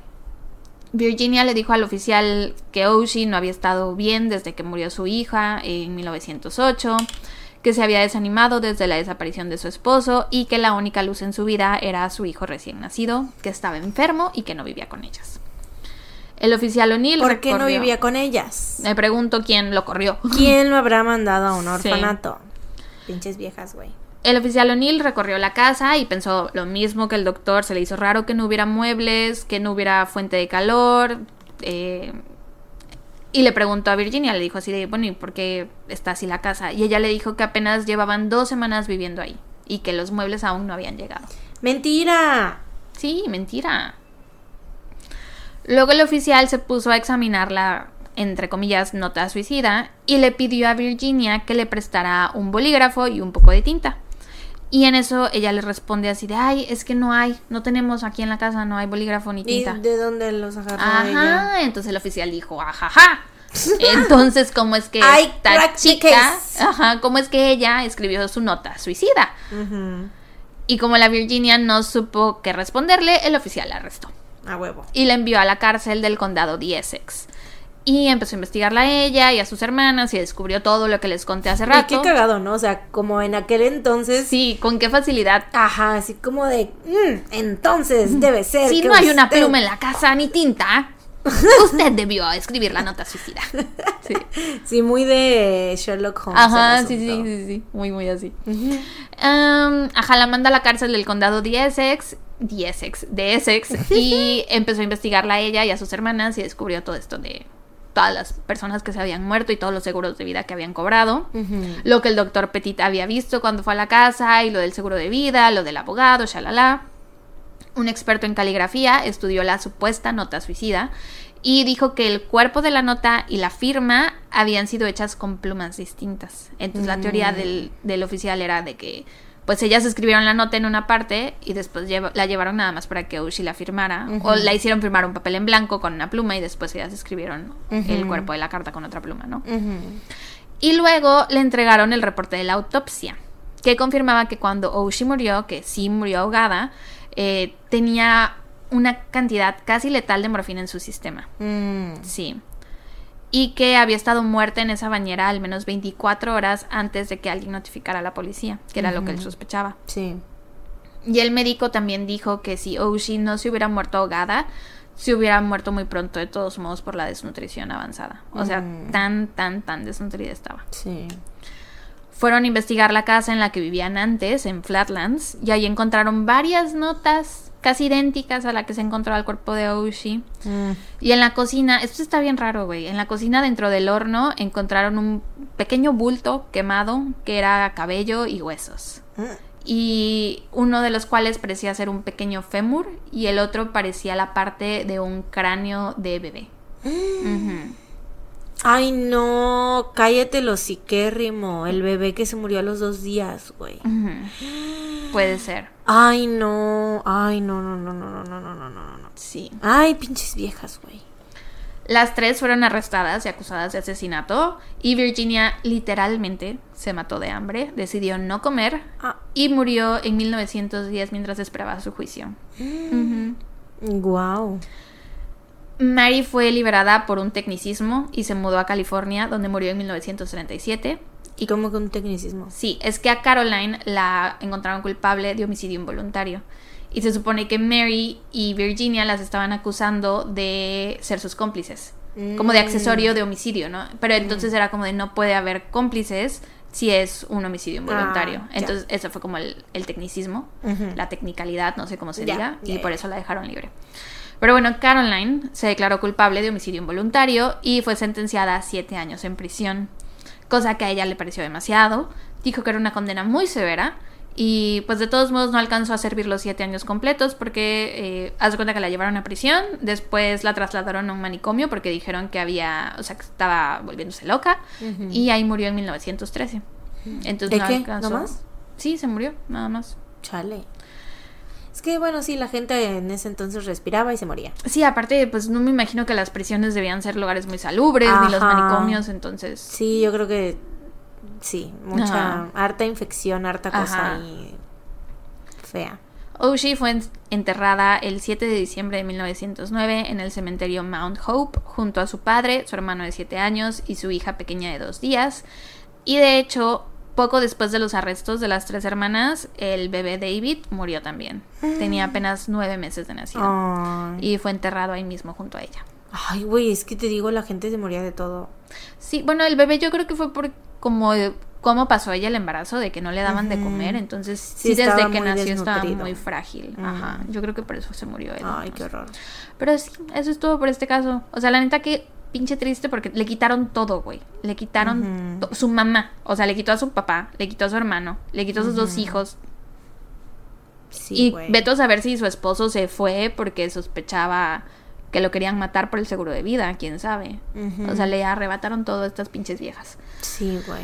Pero bueno, mis fuentes fueron un artículo de medium.com que se llama The Slow Death of O.C. Sneed por Heather Monroe y Wikipedia. Y eso fue todo por la muerte de O.C. Sneed.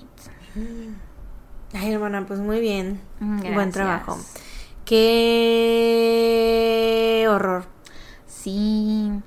O sea, está muy, muy feo, pero a la vez es de hace muchos años. Pero es distinto porque sí termina triste, siento. Sí. Termina triste, termina... Sí, me siento agüitada. Siento que fue, o sea, estuve yo muy jiji. Como que todo el principio estuvo muy relax hasta que llegamos al Eh, final. sí. El final estuvo muy heavy. Sí, el final está muy heavy porque, ¿sabes qué? Me, me acordé del caso que contaste de la señora, de los de doctores asesinos, ¿te acuerdas? La señora que estaba también igual muy Ah, desnutrida, sí. que parecía un cadáver, Sí, casi, sí, sí. casi. La que vivía creo que como en un en un retiro o algo Sí, así. sí, sí, que la doctora esta vieja Ajá. estúpida que era como de que hacía, les hacía a las personas que los Sí, mataba de hambre y sí, les sí, sí. hacía cosas feas. Lavados de intestino y de Sí, estómago. y esa no madre, sí, sí, Sí, sí. no me acuerdo cómo se llama ya el caso, pero sí. Sí. Muy feo. Sí, Sí, yo también es me un nuestro, poco. es de episodio extra en Patreon de Doctores Asesinos. Suscríbanse a Patreon. Suscríbanse. Sí, qué horrible. O sea, eso me recordó ese caso. O sea, estaba yo, pues porque todo siempre me lo imagino en mi cabecita y eso, o sea, me- me recordó a esa, a esa señora Sí, sí recuerda. así desnutrida y Sí. ya en los huesitos, pobrecita. Qué feo. Qué horrible, qué horrible. Pero bueno. Ah, pues dato feliz. Mi dato feliz es que ya terminamos de grabar el episodio. Ah, qué confianza vas a ser el mío. No se vale. Ay, no, pero sí, la neta ya. Quiero dormir. Creían que era broma, pero no. Sí es el día de veris. No es cierto, tengo recomendación feliz y es Barbie. No, no es cierto. Está vieja.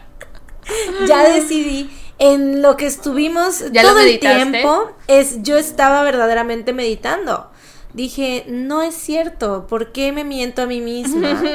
me encantó Barbie, es mi nueva película favorita y por lo tanto es mi recomendación. no es cierto. Este, güey, me estaba acordando porque comentaron varias veces, no sé si fue en el episodio, bueno, supongo que fue en el episodio en el que lo dijimos, este, pero en Patreon nos estuvieron comentando de que de lo de Misión Imposible. Ajá. Y dije, güey, true, yo vi Misión Imposible y nunca les dije si me había gustado o no, si lo recomendaba o no. Entonces, ahorita pues me acordé. Y güey, recomendadérrima. Claro que sí, 10 de 10, Misión Imposible, gran película, güey, amo, amísimo. Amísimo. De verdad, sí deberías de verla, güey. Deberías, güey. O sea, es que mira, está muy buena. ¿Ves que hay? ¿Ves que hay? Es que tú me decías, eh, ya, listo. Ya, lo decidí. La voy a ver. Está muy buena. Vendida.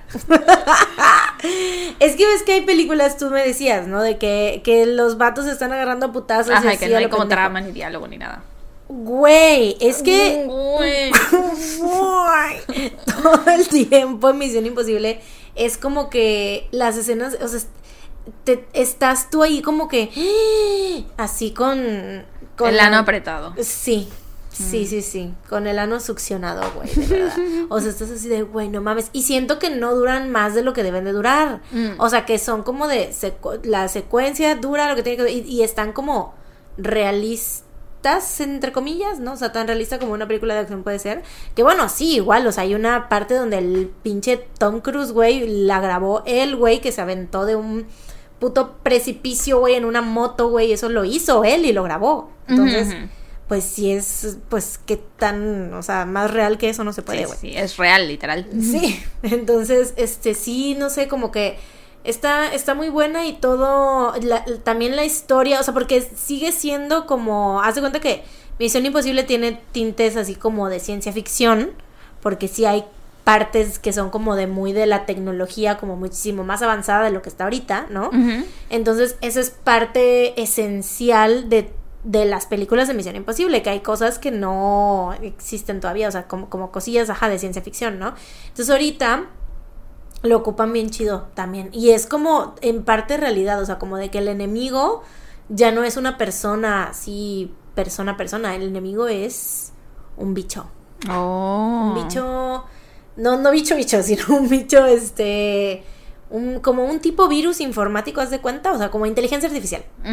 Ese es el enemigo, güey, inteligencia artificial. Y tú dices, mm. ¿qué? O sea, y no es spoiler porque lo dicen desde un principio, ¿no? Entonces, ¿no es como en Yo Robot?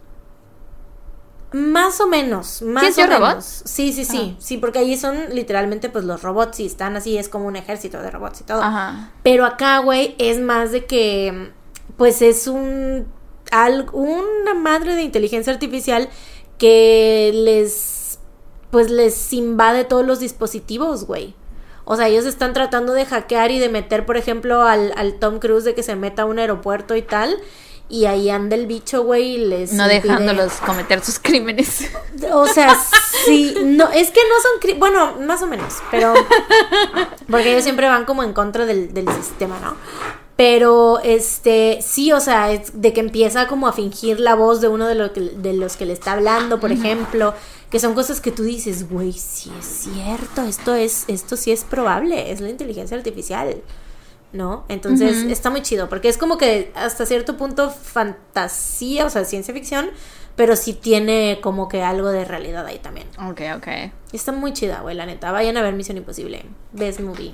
pues es que yo amo esas películas, neta, las amo, las amo. está bien, está bien. Ojalá algún día les des la oportunidad.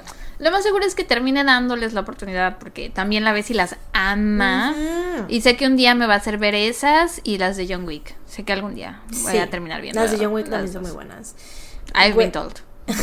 Eso me han dicho. Güey, siento que la vez y yo deberíamos convivir más. Convivan.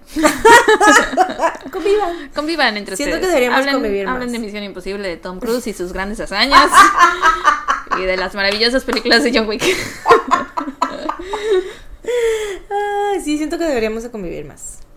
Pero bueno, dato feliz, recomendación feliz. Eh, yo tengo una recomendación feliz que, o sea, no se las puedo dar al 100%, pero sí un 90 y 5. Ah, bueno, continúa. No, di. Que iba a decir que también dato feliz es que Millón Coquito, number one En one- Billboard. en Billboard 100 y ya. Bravo. Muy orgullosa mi marido estoy. Bravo al John. Coquito. Pues sí, este, ajá, yo creo que un 95% porque me falta ver el último episodio. Estoy viendo un K-drama que se llama Nos vemos en mi 19ava vida. Sí es cierto, me dijiste. Sí. Eh, no lo había querido recomendar porque no lo había terminado de ver, pero ya solo me falta de ver, solo me falta ver el último episodio. Ayer vi el penúltimo y a diferencia de los finales de otros K-dramas, en este sí quiero ver el último episodio porque sí no estoy segura de cómo va a ser el Mm. final. O sea, ¿Y se quedó segura. muy como de infarto o no? Más o menos, Mm. más o menos, pero sí todavía hay cosas que descubrir en el último episodio y todavía hay como que cosas que resolver en el último episodio. Y digo como otros que dramas específicamente como el último que vimos juntas, la doctora Cha, Sí. que el último episodio fue así como de, ok, sabemos que va, Sí. en qué va a terminar, iba a decir, iba a decir un spoiler, pero sabemos en qué va a terminar, era Ajá. muy obvio, ¿no? Sí, sí, sí. Este, pero en este caso no, entonces sí estoy de que quiero ver el último episodio, estoy segura que va a tener un buen final, por, sobre todo porque es algo que todavía no, no es obvio, al menos para mí, o tal vez sí es obvio y yo soy tonta, no sé, quién sabe. Este, pero sí, estoy emocionada y se los recomiendo. Son solo dos episodios. ¿Dos? Doce. Son solo dos episodios. De hecho, ayer vi el Ayer vi el penúltimo, también es el primero. Es depende de cómo ves las cosas. Puede ser el primero o el penúltimo.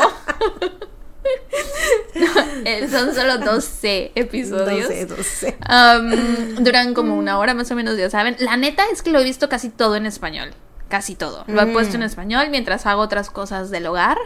Eh, Es un hack que descubrimos este año. Sí, poner los que dramas en español, porque sí, Sí. cuando intento verlos en coreano con subtítulos a veces me distraigo. Sí, Entonces sí. a menos de que esté ocupándome, no, no, o sea, no sé, tengo que verlos de alguna forma en la que sí me voy a concentrar y no siempre estoy como para concentrarme. Sí, sí, sí. Entonces son solo 12 episodios, muy... em, está muy sentimental a veces porque Mm. la trama es sobre una persona que vive 19 vidas y se acuerda de todas sus vidas. Y entonces, no en todas sus vidas es mujer, en esta sí es mujer, pero en otras vidas le ha tocado ser hombre y ha- está desde la dinastía, veto a saber en el año, quién sabe, del caldo, güey. Y su 18ava vida se muere cuando ella está todavía muy chiquita. Entonces renace enseguida en la 19 y todavía las personas que conoció en la vida 18 Están siguen vivas. Entonces, pues está muy, muy emotivo ver cuando los vuelve a ver que ella se acuerda de ellos, ella, ellos no, y así. Entonces está muy bonita. A mí me hizo llorar un par de veces. Eh, y pues sí, a ver qué tal es el último episodio. I don't know. Pero se las recomiendo un 95%. Ay, ojalá te guste mucho el último episodio. Sí, gracias. Yo, cuando me dijiste la trama y todo, la agregué a mi lista porque sí me interesó. O sea, siento que está interesante la trama, pues. Sí, es muy interesante. Y por eso creo que el final está todavía como de que no es tan obvio, porque Mm. aún quedan cosas por resolver Mm. que tienen que ver con sus otras vidas. No, no me digas nada, no me digas nada porque sí la voy a Que ver. resulta que en su vida tal. Porque hasta este momento lo que ha pasado es que. Hubo una vida en la que fue un pez. Se llamaba Dory. y ya, eso es todo. Mm. ¡Vámonos! Se acabó, diría Belinda. Así que ya vámonos. Se acabó. bueno, esperamos que hayan disfrutado este episodio tanto como se pueden disfrutar. ¿Qué? Y puede que tengamos una sorpresa para el próximo episodio. ¡Ah! ¡Sí, Sí. es cierto! Puede Ya es que el próximo episodio. haya una sorpresa. Tenemos, I mean, tenemos planeada una gran sorpresa, algo que nunca se ha visto en Ajá, este y no podcast. salgas de casa. No lo queremos decir porque a veces las cosas no nos salen como las Sí. planeamos. No es que no se los queramos decir, es que no los queremos. O sea, no queremos quedar como tontas al Sí, final. sí, sí. Pero puede ser que el próximo episodio pasen cosas distintas. Así es. Este. Y pues sí, hay una sorpresa, probablemente. Ya lo verán. 95%. Un 95% de probabilidades de que haya una sorpresa. O sea, está planeado, pero podría suceder algo que hiciera que no sucediera. Entonces, en ese caso, pues no habrá sorpresa, pero lo tenemos planeado como para que sí suceda. Así Entonces, esperen algo o no. El 95% de ustedes debe esperar algo, el otro Sí. 5% debe permanecer realista con que a veces las cosas pasan sí. y nos arruinan los planes. Ujú. Pero tenemos planeado que algo suceda. Entonces, pues bueno, esperamos que hayan disfrutado este episodio. Y nos escuchan la próxima semana con un episodio más de su podcast favorito. Mientras tanto, cuídense. Ah, sí, claro, cuídense, por favor. Y recuerden. y recuerden. No salgan de casa. Ah, tun. tun. Bye.